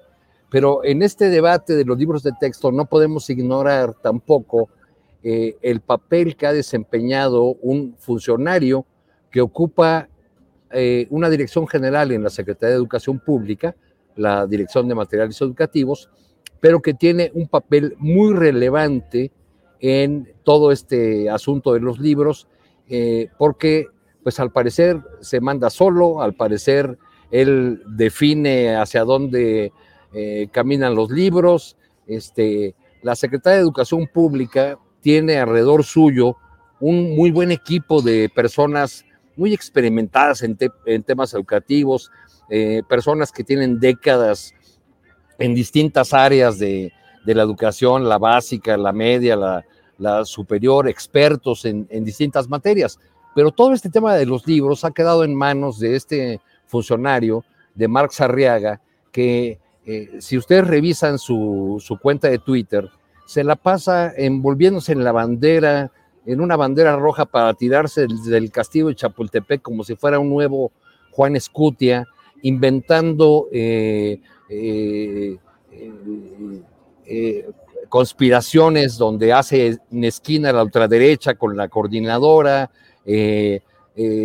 declarando que, la, que una dirección general de la CEP es algo así como la última, última trinchera de la lucha contra el capitalismo. Este, y bueno, pues eh, toda esta retórica eh, ha tenido un efecto no, no deseado quizá en el eh, en Palacio Nacional, porque esta retórica marxiana, por Marx Arriaga, lo que ha conseguido es unificar y darles potencia a los adversarios hay que leer eh, los tweets de Marx Arriaga y ponerlos frente a las declaraciones recientes del presidente nacional del PAN, ¿no? Eh, quien eh, esta mañana aseguró que o llamó a los padres de familia a quemar los libros o a arrancarles las hojas con las que no estén de acuerdo. Hizo ese llamado a los padres de familia. Entonces, en este debate hay poca discusión sobre el contenido real de los libros y cómo se pueden mejorar, este, porque estamos atrapados entre el protagonismo excesivo eh, del ideólogo Marx y el fascista Marco Cortés. Arturo, gracias. Eh, Juan Becerra Costa, ¿qué, opines, ¿qué opinas de este tema que evidentemente está calentando aún más los ánimos políticos e ideológicos en una batalla histórica entre conservadores y liberales, pero hoy con todos estos ingredientes de los cuales Arturo Cano destaca pues la postura mm, exagerada del marxiano Marx Arriaga a cargo de una parte importante de este proceso de los libros de texto. Eh, Juan Becerra Costa, por favor. Me parece que Arturo le acaba de dar al clavo a un asunto fundamental que tiene que ver con esto que hemos venido señalando desde hace mucho tiempo, eh, la endogamia, ¿no? Este mal que premia lealtades, pero castiga la eficiencia, causando con ello, pues, como estas que se agarran a sillazos y que le dieron en la torre al PRD. Y lástima que un tema tan importante, profundo, se esté politizando, porque eso es lo que ha sucedido. Por un lado, el de la derecha, como siempre, hay mala leche, hay oscurantismo, y por el gobierno hay cosas que revisar. Entre ellas esto que está mencionando Arturo. Pero como se volvió tema político y la política se, parece ser más importante que cualquier otra cosa, entonces, pues, otra cosa, digo, la educación y con ella los niños, pues estos pasan un segundo término. Y la oposición, hay que entender que está muy enojada por todo lo que hace este gobierno. Y más cuando, de acuerdo al momento que vivimos, se incluyen los libros de texto, como tiene que ser información de enorme importancia, eh, como la que tiene que ver con la educación sexual. Fundamental que tanto niñas y niños conozcan su cuerpo, que tengan conocimiento sobre su sexualidad, las implicaciones que lleva el ejercerla. Eh, además, en un país como el nuestro, con los índices que tenemos de embarazos en, niñas y en adolescentes, es fundamental que se imparta una materia que prevenga este tipo de situaciones que, que pueden truncar el desarrollo de una jovencita también de un jovencito, alterar el núcleo familiar, traer además una criatura que será arrullada en manos de una niña y cuyo bienestar dependerá de personas que aún no tienen, no desarrollan las capacidades tanto psíquicas como físicas, como sociales, para poder garantizarles pues, sus derechos fundamentales. Uno de ellos la educación, esa que quieren quemar los, los de la ultraderecha. Incluso ya oyeron que Marco Cortés llama a los padres de familia a arrancar las hojas de los libros de texto igual que cuando la Inquisición quemaba libros, no ha cambiado en nada. Están enojados además porque se habla del fraude que cometieron en 2006 y bueno, lo de las familias los tiene echando espuma por la boca, no les gustan las cosas como son y por ello intentan taparlas, no conciben que una familia de dos padres o de dos madres tenga los mismos derechos que el de una mujer y un hombre. Son antiderechos ellos, han sido eh, beneficiados por el privilegio eh, algo que además saben que parte de, que nace de la excepción, por ello cometen abusos, por ello los derechos no los conciben como algo universal, los confunden con privilegios, creen que por tener dinero, por ejemplo, tienen más derecho. Es que estoy pagando, dicen, para reclamar un privilegio como si fuera su derecho. Y esto se refleja claramente con los enojos que tienen sobre los de Tal vez prefieran que la pareja hombre de su hermano o la pareja mujer de su hermana, pues a sus propios hijos les digan él o la Rumi de su tío o de su tía. No, mira, oscurantista sí, pero ahí está el otro lado de la moneda. Parte ya la decía Arturo, no la voy a repetir. Del otro lado también trae errores, me parece, los libros. O sea, no podido tener uno a la mano, pero se ha señalado, por ejemplo, que hay errores en las alineaciones de los planetas, porque se acusa que se imprimió una lámina que está ahí en internet, que la googlea si la aparece y que contiene esos errores. O sea, también si eso es cierto, pues en qué cabeza cabe. O sea, no puede haber un solo error en un libro de texto gratuito de la SED. Y si se da el caso, hay que reconocerlo. Y es que también existe la percepción de que reconocer un error sería algo así como declararse inútil o ineficaz y para nada. Para nada es así. Ni una persona, ni un funcionario, ni un gobernante, ni un gobierno completo están exentos de equivocarse. Y cuando eso sucede, se arregla, se resuelve, pero para ello es necesario reconocer ese error. Así que parece que aquí todos mal. Y los niños la están pagando, Julio.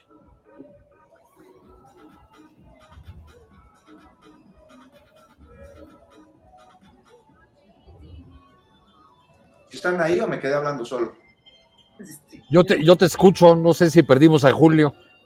¿Me oyes? Estoy aquí. Ah, bueno, pues sigamos nosotros discutiendo sobre el tema. A, a, a, Julio. Pero tú, o sea, ustedes han visto este asunto de que habría errores en la alineación de los planetas, por sí. ejemplo, faltas de ortografía en los libros de Lo texto. comentó Julieta Fierro, y, y, fíjate que yo estoy eh, totalmente de acuerdo con lo que dices, Juan, porque eh, los errores que se tengan que corregir, incluso sería válido como un ejercicio de transparencia.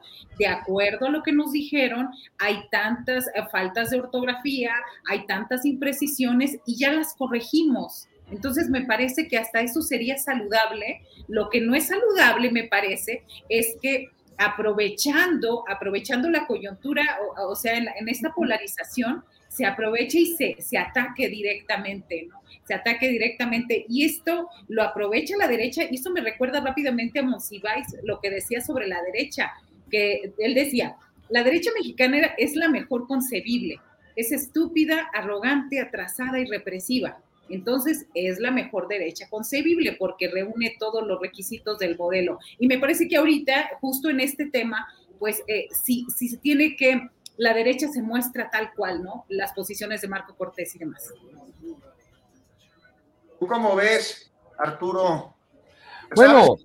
¿Sabes el orden de los planetas? Bueno, sí, sí me sorprende que eh, de alguna manera que que retomen este discurso, como decía Julio en el inicio del programa, macartista de plano, ¿no? Porque son palabrejas que hace muchísimos años no escuchábamos más que en grupúsculos, no sé, quiero pensar en las águilas mexicanas que se manifiestan ahí, este, de cuando en cuando en la Ciudad de México, estos grupos, este, protofascistas, eh, de skinheads eh, mexicanos o en los resabios del partido del gallito, del Partido Demócrata Mexicano, del sinarquismo en el Bajío. Este, bueno, ahora vemos esas expresiones de manera más clara en, en personajes como Verástegui, que por sí mismo, pues es, es este, pues un actor haciendo un papel, pero que tiene detrás suyo una gran cantidad de, intereses, mucho dinero y el respaldo nada más que de, eh, nada más y nada menos que de Donald, de Donald Trump. Entonces, este discurso de, de, una de las principales cadenas de televisión del país, de TV Azteca, eh, que, que, nos lleva de, de regreso a la, a la, Guerra Fría y a un lenguaje que creíamos superado, pues exhibe este, pues que cuál, cuál derecha que se quiere vestir de izquierda, este, como han hecho los candidatos o los aspirantes presidenciales del PAN, Xochitl Galvez y, este, y Santiago Krill, ¿no? Sino que pues todavía hay un, un núcleo muy atrasado que debería preocuparle mucho más quizá al frente opositor, porque ahí es donde está parte de su base política, de su base, de su base social. Eh, eh, por, por, desgracia, en este tema les han echado una, una gran ayudadita desde el, gobierno y particularmente desde un área de la Secretaría de Educación Pública que, eh, que todo el sexenio ha sido una dependencia en la que parece haber como parcelas o cotos de poder que no dependen de la persona que esté en la titularidad de la Secretaría sino que dependen de, eh, del mando que se ubica a dos cuadras del edificio de la sede argentina, es decir, en el Palacio Nacional. Entonces, estos personajes que actúan eh, eh, en función, no como el equipo de una secretaría, no como con un proyecto compartido. Marx Arriaga, el personaje del que hablamos, ha dado incluso entrevistas en el que habla de la dirección que él encabeza como si fuera un partido político, pues a ver qué hace la CEP, ha, llegado a decir, ¿no? Como si la, fue, la CEP fuera otro ente. Forma parte de la CEP. Como si no formara parte de la Secretaría de Educación Pública y como si no fuese un, un funcionario que debe rendir cuentas en primer lugar al, al titular. Pero bueno, en la CEPA no es el único funcionario que se maneja de esa manera, hay, otros, especialmente la subsecretaría de Educación Básica, que también este, al parecer no responden a, los titulares. Tiene que ver un poco con el, diseño de, eh, el estilo de gobernar del presidente López Obrador y con este diseño en el que él siempre ha dado mayor importancia a los encargos que a los cargos. Ya llegó Julio. ¿Dónde andabas? Debo decirles que todo esto fue actuado, fue una treta que organicé para poder demostrarle a la audiencia que estos programas se conducen solitos con ustedes, que son extraordinarios periodistas, conductores y que saben qué hacer en momentos que nos suceden a todos. Yo siempre recuerdo eh, una frase de un periodista argentino que siempre me dijo, en cuestiones de cámara, de reflectores, de sonido, en programas electrónicos uno siempre se cae. La diferencia es cómo se levanta. Y bueno, aquí ustedes levantaron aquí mi ausencia de una manera extraordinaria. Así es que a mí se me hace que ya ni voy a decir nada. Ya ustedes síganle diciendo y poniendo temas y adelante. A ver, ¿quién sigue? ¿Marta Olivia o Juan? ¿Quién es el que sigue? Pues yo digo que Marta Olivia. Sí, sí, va Marta Olivia, va Marta Olivia. A ver, Marta Olivia. Íbamos, íbamos, íbamos, ¿Íbamos con las corcholatas o qué seguía Marta Olivia? ¿Cuál, cuál es otro? Seguía Doña Suchi. Hablando de educación y de falta de educación, ya viste que en la oposición los que quieren quemar los libros de texto no saben sumar, no saben que la totalidad no es el 130, sino el 100%. Sí, sí, justo eso, o sea, eh, este, se están quejando de las matemáticas y de lo demás, este, y, y justo vamos al tema, de Xochitl Galvez a mí me parece que su actitud, ese de no saber sumar, ese de, del 80 de ella, más el 30 del marido, más el 20 de la hija, y que no resulta al 100%, bueno, pues eh, nos habla de que los libros de texto gratuito de hace años también traían muchos problemas, o los problemas de no estudiar bien matemáticas. Pero más allá, a mí me parece que la actitud de Xochitl Galvez es como la, la actitud, ustedes recordarán a la Lucero, y y que eh, asemeja mucho, eh, si a mí me pareció haciendo un poco este recuento, a Donald Trump cuando era candidato presidencial. Él decía, yo puedo salir ahorita a una avenida, al Times Square, ahí afuera, puedo matar a alguien y la gente me va a seguir me va a seguir a, cualquier lado. Yo creo que esa es la actitud que le han estado recomendando a Xochitl Galvez, es eh, yo puedo, sí hice negocios, era tan buena haciendo negocios, era tan buena haciendo negocios que hasta el gobierno me contrataba. Este, eh, y hay que subrayar que la senadora del PAN, eh, sus empresas no han obtenido contratos con gobiernos de manera, manera ilegal, como ya lo he dicho, pero recordemos que no se le está señalando de haber cometido algo ilegal, sino de usar sus cargos públicos y sus puestos para tener influencia a la hora de obtener contratos de millones de pesos en las administraciones públicas. Me parece que es eso lo, grave y que está cayendo en la actitud de eh, sí y, o sea, hay, este, oiga, tiene contratos, sí, ya, eh, si ella los hubiera dicho, si hubieran sido transparentes eh, y si hubieran sido regulares y no hubiera aprovechado sus cargos, pues no, no habría nada, ningún motivo de debate ahí. El problema es que a partir de ahora se sabe las empresas, la forma en que se lo hacen, y ella lo toma como, y esta normalización de la corrupción y del tráfico de influencias, este reportaje que publica Alejandro Almazán en Sin embargo, donde demuestra fehacientemente cómo autorizó eh, ampliaciones dentro de los del cártel inmobiliario, a mí se me hace bastante grave y ella sigue apareciendo como, y o sea, y sí lo hice, ¿no? Soy de la cultura del lecheganismo. Y perdona más, quiero comentar esto que me, me conmovió este, hasta las lágrimas, este reportaje o nota del Financial Times donde dice que era una niña pobre y que la sacaban a vender a las calles, eh, a las calles de Hidalgo con un padre alcohólico y que de ahí es, eh, se convierte en una gran figura de la oposición. Y con esto cierro mi intervención. Muy bien, Marta Olivia. ¿Qué sigue, Juan Becerra Costa?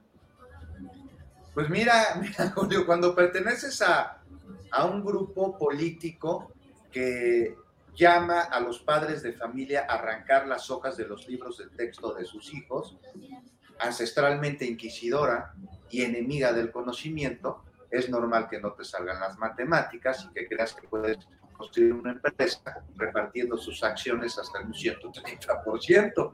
Igual y ya retomando lo que decía Marta Olivia sobre que de niña salía a vender gelatinas y le fue muy bien, pues igual por eso le iba también vendiendo gelatinas, porque te cobraba 10 pesos y te daba un 30% más de gelatina.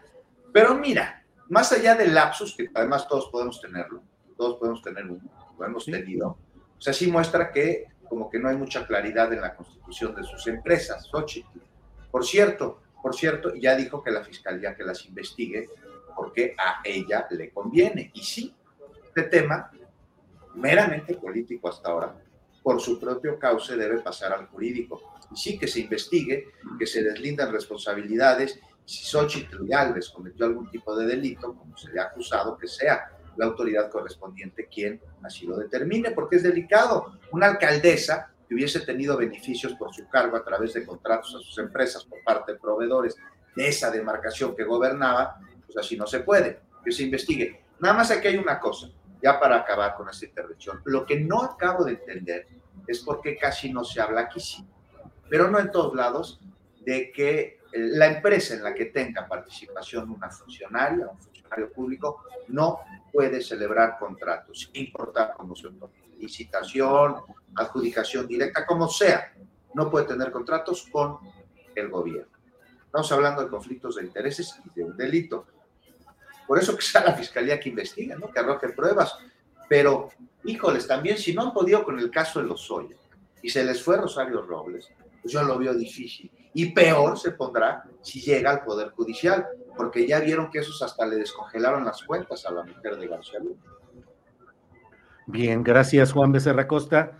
Eh, Arturo Cano, no sé si quieras eh, hablar sobre este tema de las matemáticas o la aritmética elemental de um, Xochitl Galvez, o entramos al otro tema que también resulta muy impresionante, estos um, signos de un hartazgo social y de una, pues cosas terribles, por ejemplo, lo de San Luis Potosí, donde un maestro de artes marciales eh, golpeó a un chavito de 15 años de edad, que según lo que se ha dado a conocer, estaba haciendo su, trabajando en sus vacaciones en esta empresa de comida rápida especializada en sándwiches eh, Subway y que fue agredido por esta persona con un salvajismo y bueno, las redes sociales eh, incendiadas en críticas, en demanda de que haya acción contra él, venganza, venganza de ojo por ojo que algunos plantean, entre otros Pedro Ferriz Jar que dice que él practica eh, maga crab, este arte marcial, y que él podría entrarle a darle su merecido a este personaje. Y en Hidalgo, donde la gente protestó por el asesinato o la muerte de una persona de 60 años de edad que fue golpeada por policías y luego reportada muerta. Llegaron a vandalizar el Palacio Municipal, patrullas e incluso la casa del presidente municipal. Signos de hartazgo, de gran irritación social, Arturo? Pues creo que algunos comenzarán a hablar del mal humor social, eh, como ocurre eh, siempre en la víspera de procesos electorales muy importantes.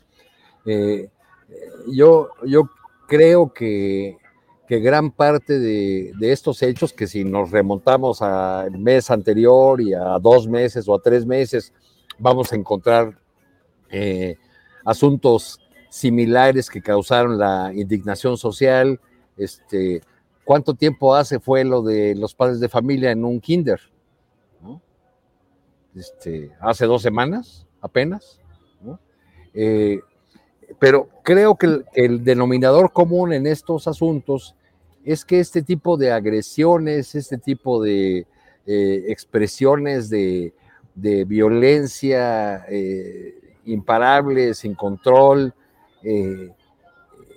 tienen un correlato que es la impunidad. Mientras prevalezca la impunidad, mientras este tipo de asuntos no sean eh, castigados de manera ejemplar, y, no me refiero solamente a los que, a aquellos en los que haya la fortuna de que exista una grabación donde quede clarísimo el culpable en los términos de la agresión, etcétera, etcétera, pues mientras tengamos este eh, sistema judicial y, fuerzas de seguridad ineficientes, pues creo que este tipo de expresiones se van a, seguir dando, este, así como algunas de las expresiones más eh, terribles, ¿no? Que, que, no han desaparecido en este, en este sexenio, con las que llevamos cargando décadas, que son los linchamientos, ¿no? Que se dan lo mismo en zonas eh, rurales alejadas que en zonas urbanas. Este, pero creo que debe ser un llamado a la, atención para, eh, para todos los suspirantes, para todas las personas que suspiran por la presidencia de la República y que andan de un lado a otro hablando de los eh, problemas del país, pues que deberían voltear también a mirar estos, estos asuntos este, y, y a explicarnos este, por lo menos a manera de consuelo, como lo hizo hoy Marcelo Ebrar, eh, que los resultados de seguridad en la Ciudad de México de, de 2018 a, a, 2023 se deben a la estrategia que él y Andrés Manuel López Obrador llevaron a cabo de 2002 a 2012. Pero qué persistencia en el tiempo tienen esas políticas exitosas del de ex canciller, caray. Arturo, gracias. Eh, Juan Becerra Costa, ¿qué mueve las individuales de un personaje como este hombre que se ha hecho, eh, ha tenido una fama nefasta inmediata de apellido Medina, eh, maestro de artes marciales, agrediendo así y no solo en esta ocasión? ¿Qué está pasando en la psicología social que hace que estemos dispuestos a cada vez más violencia en los de carro a carro, en las calles, eh, agresiones constantes. Y por otro lado, también esos actos de rebeldía, insurrección o enojo social, como en casos como el de este poblado de Hidalgo, donde arremetieron contra la propia casa del presidente municipal. Juan. Hablábamos hace unos minutitos, Julio, sobre los privilegios, ¿no? Y cómo quien los tiene, este, muchos de ellos los consideran derechos. Y aquí estamos viendo parte de los síntomas de esta situación. Mira, lo de San Luis Potosí es un clarísimo ejemplo. Tenía este hombre claramente sociopatía, ahí se le... y es un cuate acomplejado a más poder. La percepción de que... Salud con la piña colada, ¿eh? Por cierto. Perdón. Así va a llegar bien iluminado para la presentación del libro, ¿eh? Espero que traiga ron, por lo menos. Bueno, ya hablando de este tema, señor, mira, un hombre claramente con rasgos sociópatas, acomplejado a más no poder.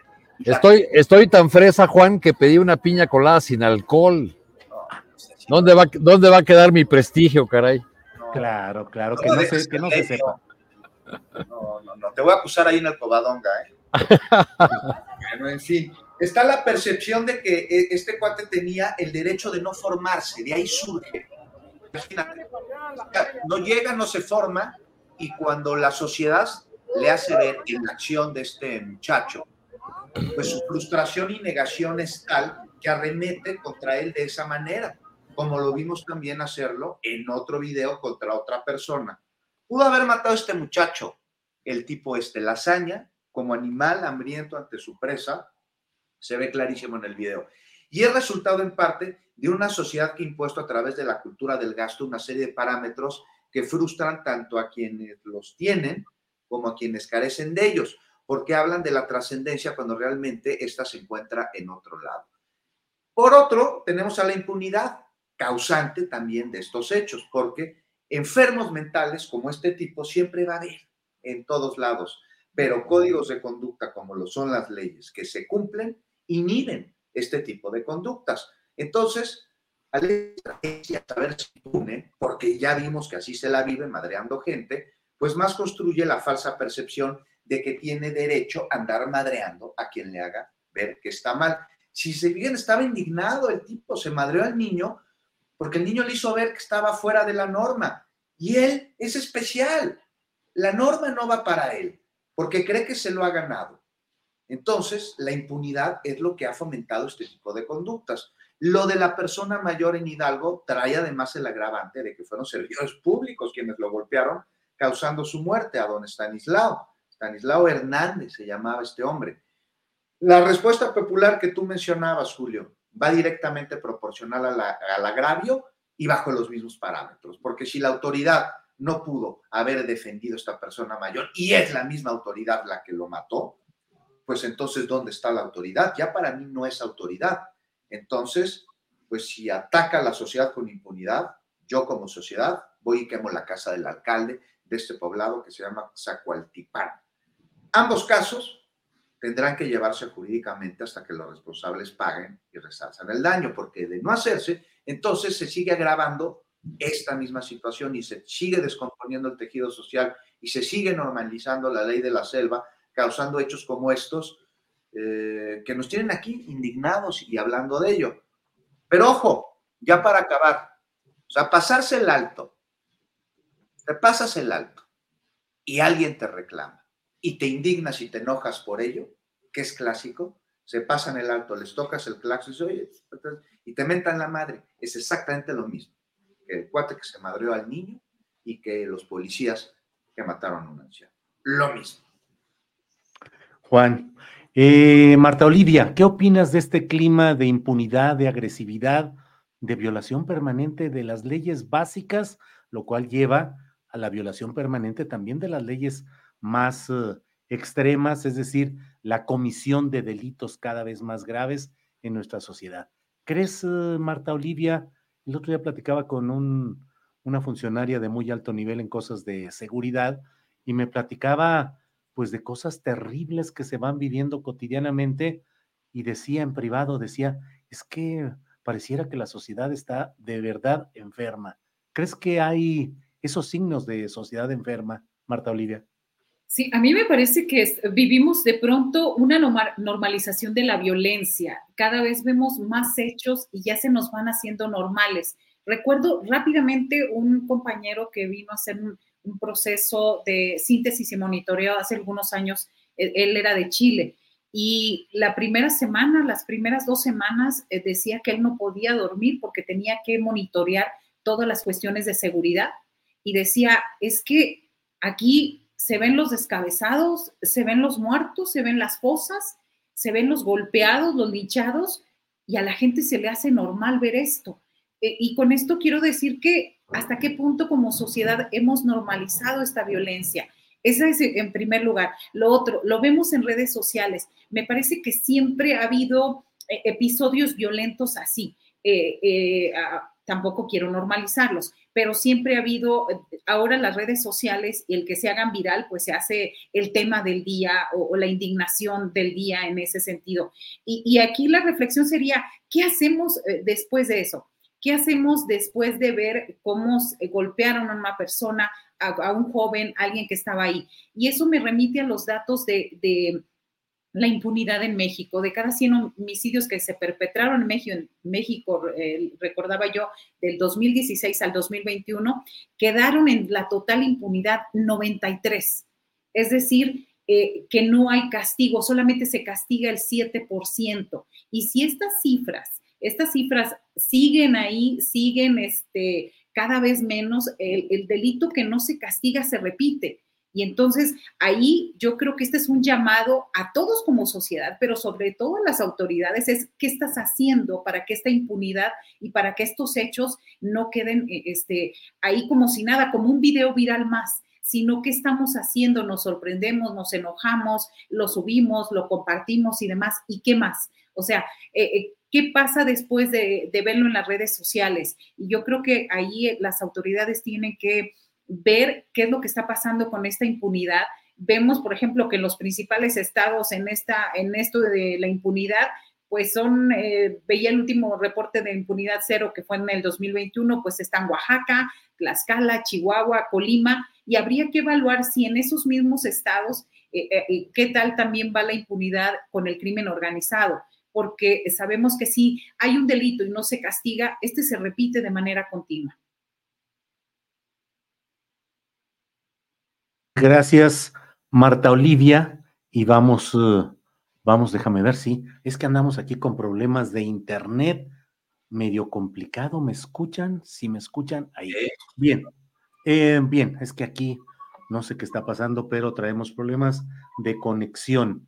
Eh, Arturo Cano, todo esto que estamos hablando, todos estos problemas, impunidad, violencia, todo lo que hay, ¿crees que a la luz de la manera como se va construyendo, el poder político del sexenio venidero, sea con la, el triunfo de Morena y aliados o fuera con el Frente Amplio por México, ¿crees que se están construyendo las bases para cambios reales o por el contrario, los factores, los grupos, los intereses políticos que están confluyendo en las precampañas podrían hacer temer que esos mismos factores construyan un poder político que no implique cambios fundamentales en el futuro, Arturo. Tu micro, Arturo. Ya tu micro, Arturo. Creo que, creo que el hartazgo, creo que el hartazgo social eh, y que la acumulación de agravios nos puede llevar a, a repetir como en un, un ciclo, eh, como, como en estas oleadas que se dan en los movimientos sociales, pues una nueva oleada de protestas como la que se vivió en el sexenio de Calderón y que, y que puede llegar a subir el nivel de exigencia de la, de la sociedad. Ahí es donde veo la posibilidad de que las fuerzas políticas, los dos bloques que, que están configurando, realmente den una respuesta a un tema al que ninguna fuerza política ha podido dar una, respuesta eh, eh, completa o una, solución. Venimos arrastrando eh, esta, situación desde,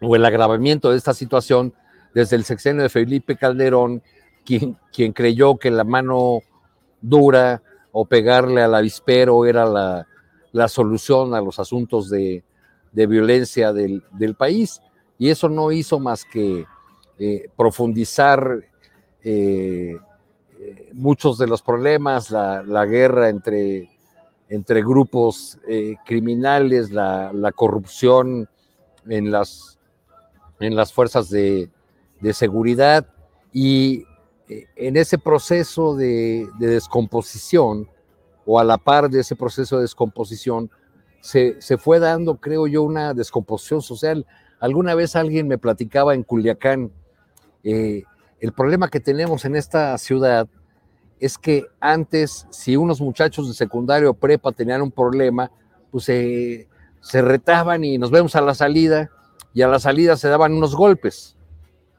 El problema ahora es que salen ni con armas, ¿no? Ya los asuntos se arreglan a, a balazos.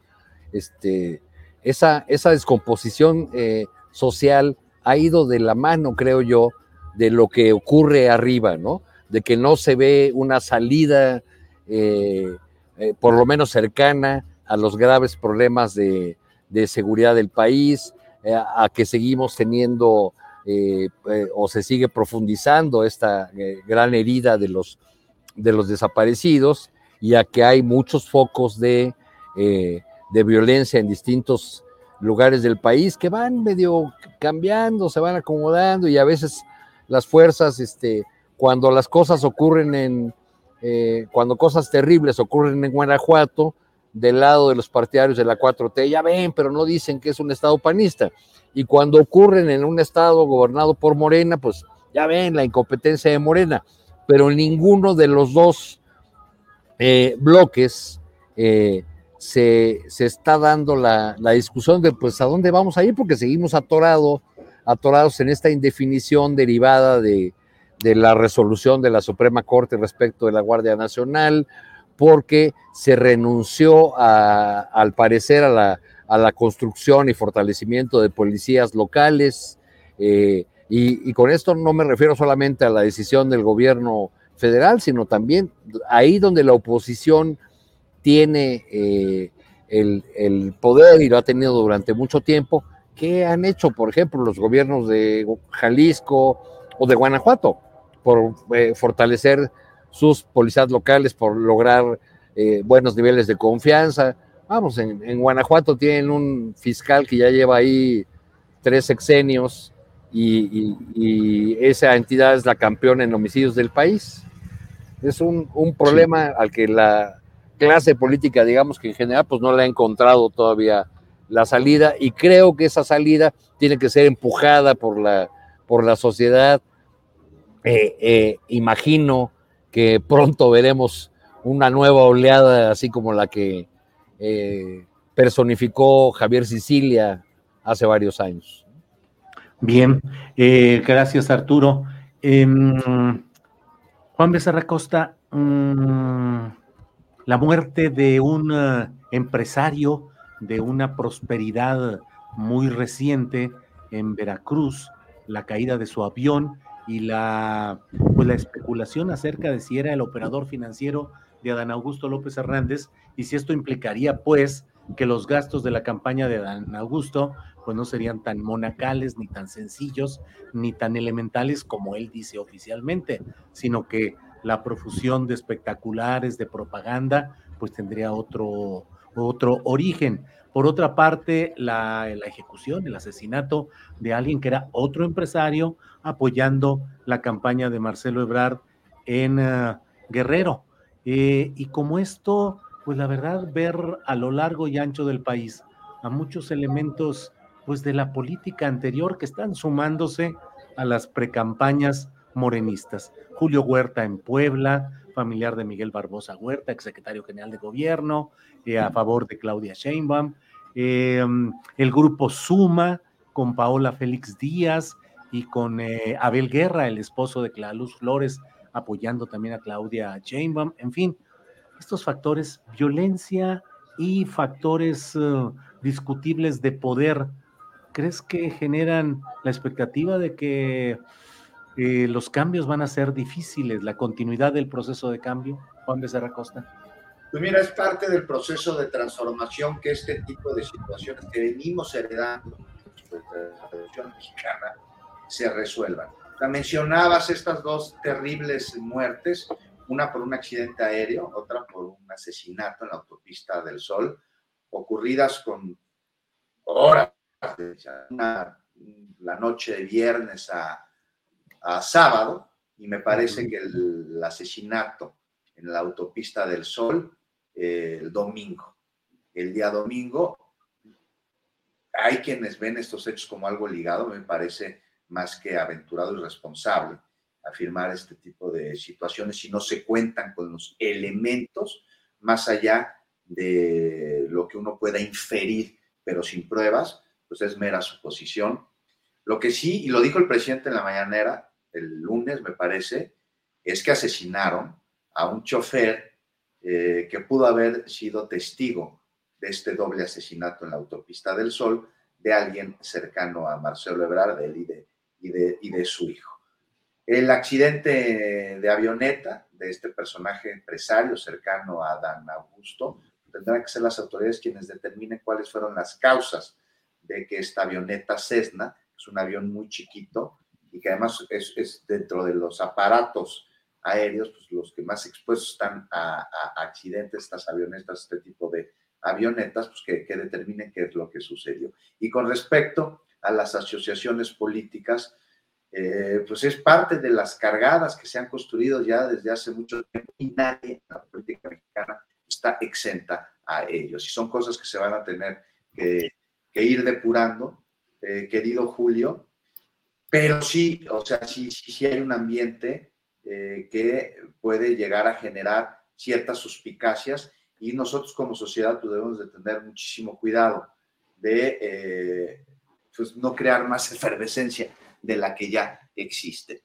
Y los mismos actores políticos no, no ponen de su parte, ¿no? Y si vemos que entre mismos grupos de políticos que forman parte de una causa o de un proyecto que se supone que debe eh, ser prioritario a cualquier otro asunto, incluyendo aspiraciones personales, se atacan entre sí, pues es una tarea complicada. No sé, oigan, vieron, por cierto, el video que acaba de subir Marcelo Ebrard el día de, hoy, pues diciendo que eh, está muy contento porque Claudia Sheinbaum está hablando de temas que le interesan a seguridad, este, y que qué bueno, porque ahí da como entender que el trabajo de seguridad en la Ciudad de México que ha rendido resultados, este, pues es de él y, de Andrés Manuel López Obrador, y nada más como, como intentamos calificar a, a Claudia Sheinbaum, no nos vamos a poner a hablar en estos momentos a detalle de la estrategia de Claudia Sheinbaum, que sí es distinta en seguridad en la Ciudad de México y encabezaba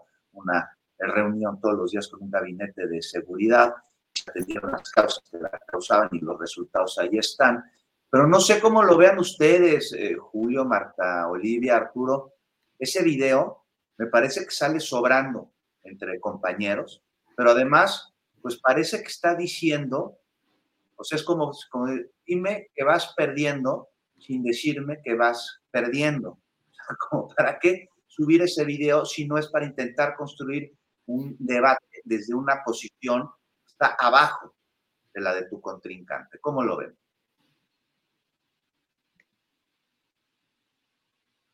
Hola. Hola, aquí seguimos. A ver, Marta Olivia, ¿tú qué opinas? Se, se, nos perdió, se nos perdió Julio nuevamente seguimos aquí nosotros, ¿verdad? Ah, este, fíjense que yo desde hace como tres días, más o menos, dos, tres días, vi en Twitter alguien que hablaba sobre los buenos eh, datos de seguridad de Claudia Sheinbaum y comentaba que comentaba cómo que cómo era posible que en su oficina de campaña no este, retomaran estos datos. Entonces el mensaje, el tweet, no le llegó directamente a la oficina de campaña de Claudia, pero sí a la de Marcelo, para retomar estos datos. Y, me parece que esa es un poco la respuesta de lo que está pasando. Y también, obvio, no me parece, eh, yo no los leí a profundidad, lo reconozco, pero sí eh, hizo una, un hilo, este personaje es un hilo de todos los beneficios de seguridad en la Ciudad de México. Entonces, era de, era de, Pérez Ricard, ¿no? De ese analista que forma parte de la Comisión de la Verdad. No, creo que no era Pérez Ricard, era este, era otro. Era otro. Como, como, sí, que planteaba que no saben cacarear el huevo, pues, en el equipo de sí. Chema, ¿no? que no saben presumir sus logros en materia de seguridad. Exactamente, pero parece como que fue la tendencia en varios, varios este, tuiteros de comentar eso y de hacer hilos. Entonces yo lo vi, pero y dije, seguramente la, campaña de Claudia Sheinbaum va a retomar, no la retomó e, ella, pero sí la retomó ahora Marcelo para decir que, pues que, eh, eh, y, era lo que decías un poco al principio, Arturo, que eh, después de hacer esto Marcelo, pues era asombroso cómo desde que estuvo de jefe de gobierno todavía se mantenían. Obviamente lo estabas diciendo con ironía. Bien, gracias Marta Olivia, gracias compañeros por estas salvadotas camaradas que aquí seguimos con problemas técnicos de internet, pero bueno, tomamos lo de Marta Olivia como, como postrecito y estamos ya en la parte final del programa. Eh, Arturo Cano, postrecito, por favor. No, pues hay que seguir con mucho interés esta polémica de los libros de texto. Yo creo que va a dar mucho eh, eh, material porque va a hacer que muchos se quiten las, las máscaras Este, ya tenemos a, a Marco Cortés proponiendo que se arranquen hojas de los libros o que se les o, o libros a la hoguera. Y por otro lado tenemos al funcionario de la Secretaría de Educación Pública este, diciendo que está dispuesto a darle la vida por los, por los libros, ¿no? Este, Pues creo que está algo, algo desubicado, por eso decía yo que, que, que se, eh, tiene el sueño de ser una suerte de Juan Escutia en- envuelto en una bandera roja rojita para este eh, o, o la o una dirección de la SEP como la última trinchera de la lucha contra el gran capital. Pero en el, en el fondo lo que es importante, que es eh, dónde están eh, esos eh, errores o no y qué valor tienen, qué tienen de bueno esta propuesta de libros de texto, evaluar verdaderamente la participación, la participación que tuvieron maestros y maestras de base en su, en su ela- elaboración. Por desgracia, todos estos temas están pasando a segundo plano. Así es, gracias Arturo. Eh, Juan Becerra Costa, pos- postrecito, por favor, Juan Becerra Costa. Muy rápido para no comprometerte el querido Julio. No, nada más rápido. Oye, una aclaración aquí. Eh, no sé si, si ya vieron que eh, hubo un operativo en Huichilac, en Morelos, por parte de la Guardia Nacional, me parece, y también alguna otra corporación de, de seguridad para desmantelar aserraderos clandestinos. Pobladores de la zona quemaron unos vehículos, cerraron la carretera federal eh, México-Cuernavaca. Y eh, eh, ahorita estoy viendo que se la están haciendo de atos a Omar García Harfush, secretario de Seguridad Ciudadana de la Ciudad de México. Y nada más decirles que esto es en Morelos, que no es en la Ciudad de México. Señores, no se confundan. Hay límites territoriales. Tú ya es cancha de Cuauhtémoc Blanco. Pues sí, así es, así es. Bien, pues muchas gracias, Marta Olivia. Eh, gracias por esta ocasión. Gracias a los tres por ayudar con su gran conocimiento, habilidad y experiencia periodística a salvar los errores de este conductor, errores técnicos, además de los habituales, que me impidieron darle la continuidad de vida al programa, pero ya estamos puestos aquí. Así es que, Marta Olivia, gracias y buenas tardes. Gracias, muy buenas tardes, Julio, siempre al pendiente. Gracias, Arturo, un gusto. Juan, muy buenas tardes. Gracias. Eh, Arturo Cano, que no se llaman piñas coladas y luego digas que sin alcohol, que en dado caso se llaman piñadas. Y ya dijo Ah, ya. también Arturo Lechuga Lozano, dijo algo así que es como pedir una michelada con ositos de gomita, algo así. Es que así venían, así venían en la carta del lugar, se los puedo mandar, se llama The Milk. De Milk. Este, que, que busquen la carta para que vean que sí existen en, en el menú de este lugar. Y aprovechando el viaje, pues muchas gracias, Julio, Marta, Juan, amigas y, y amigos de Zacatecas, los que anden por aquí, si tienen chance, a las 5 de la tarde en el Museo Feligueres.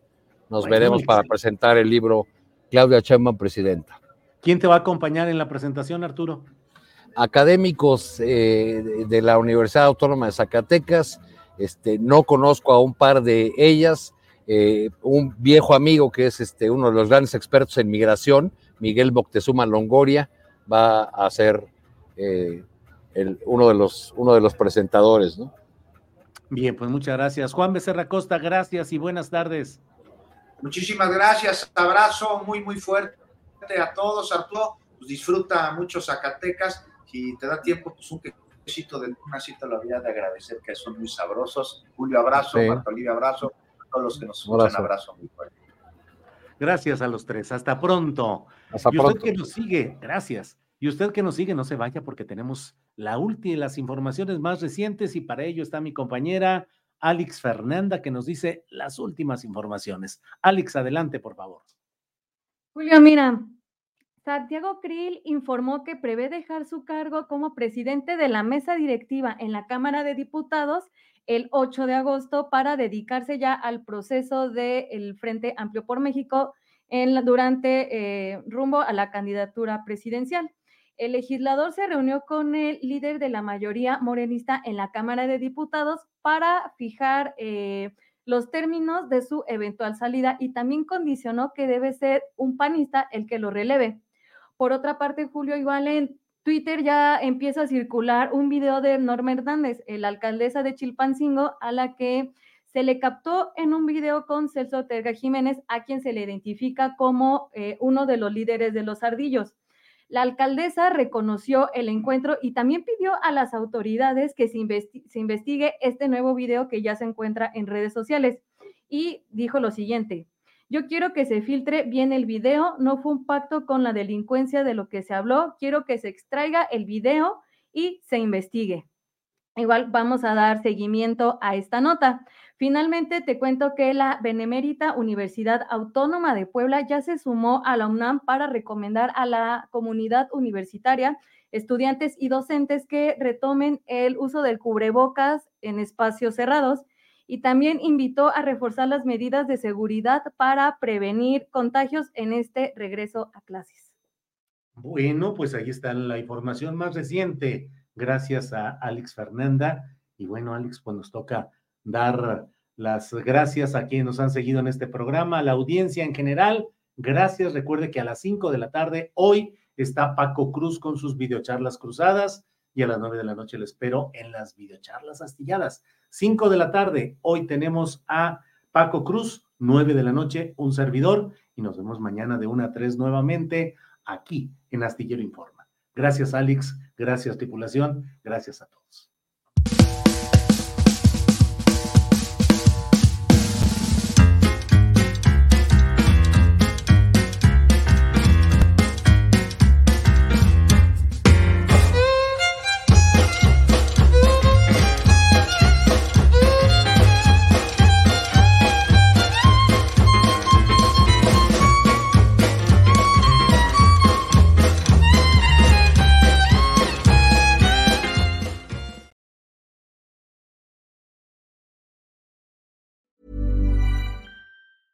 Even when we're on a budget, we still deserve nice things. Quince is a place to scoop up stunning high-end goods for 50 to 80% less than similar brands. They have buttery soft cashmere sweaters starting at $50, luxurious Italian leather bags, and so much more. Plus, Quince only works with factories that use safe, ethical, and responsible manufacturing. Get the high-end goods you'll love without the high price tag with Quince. Go to quince.com/style for free shipping and 365-day returns. When you make decisions for your company, you look for the no-brainers. If you have a lot of mailing to do, stamps.com is the ultimate no-brainer. Use the stamps.com mobile app to mail everything you need to keep your business running with up to 89% off USPS and UPS. Make the same no-brainer decision as over 1 million other businesses with stamps.com. Use code PROGRAM for a special offer. That's stamps.com, code PROGRAM. Para que te enteres del próximo noticiero, suscríbete y dale follow en Apple, Spotify, Amazon Music, Google o donde sea que escuches podcast. Te invitamos a visitar nuestra página julioastillero.com.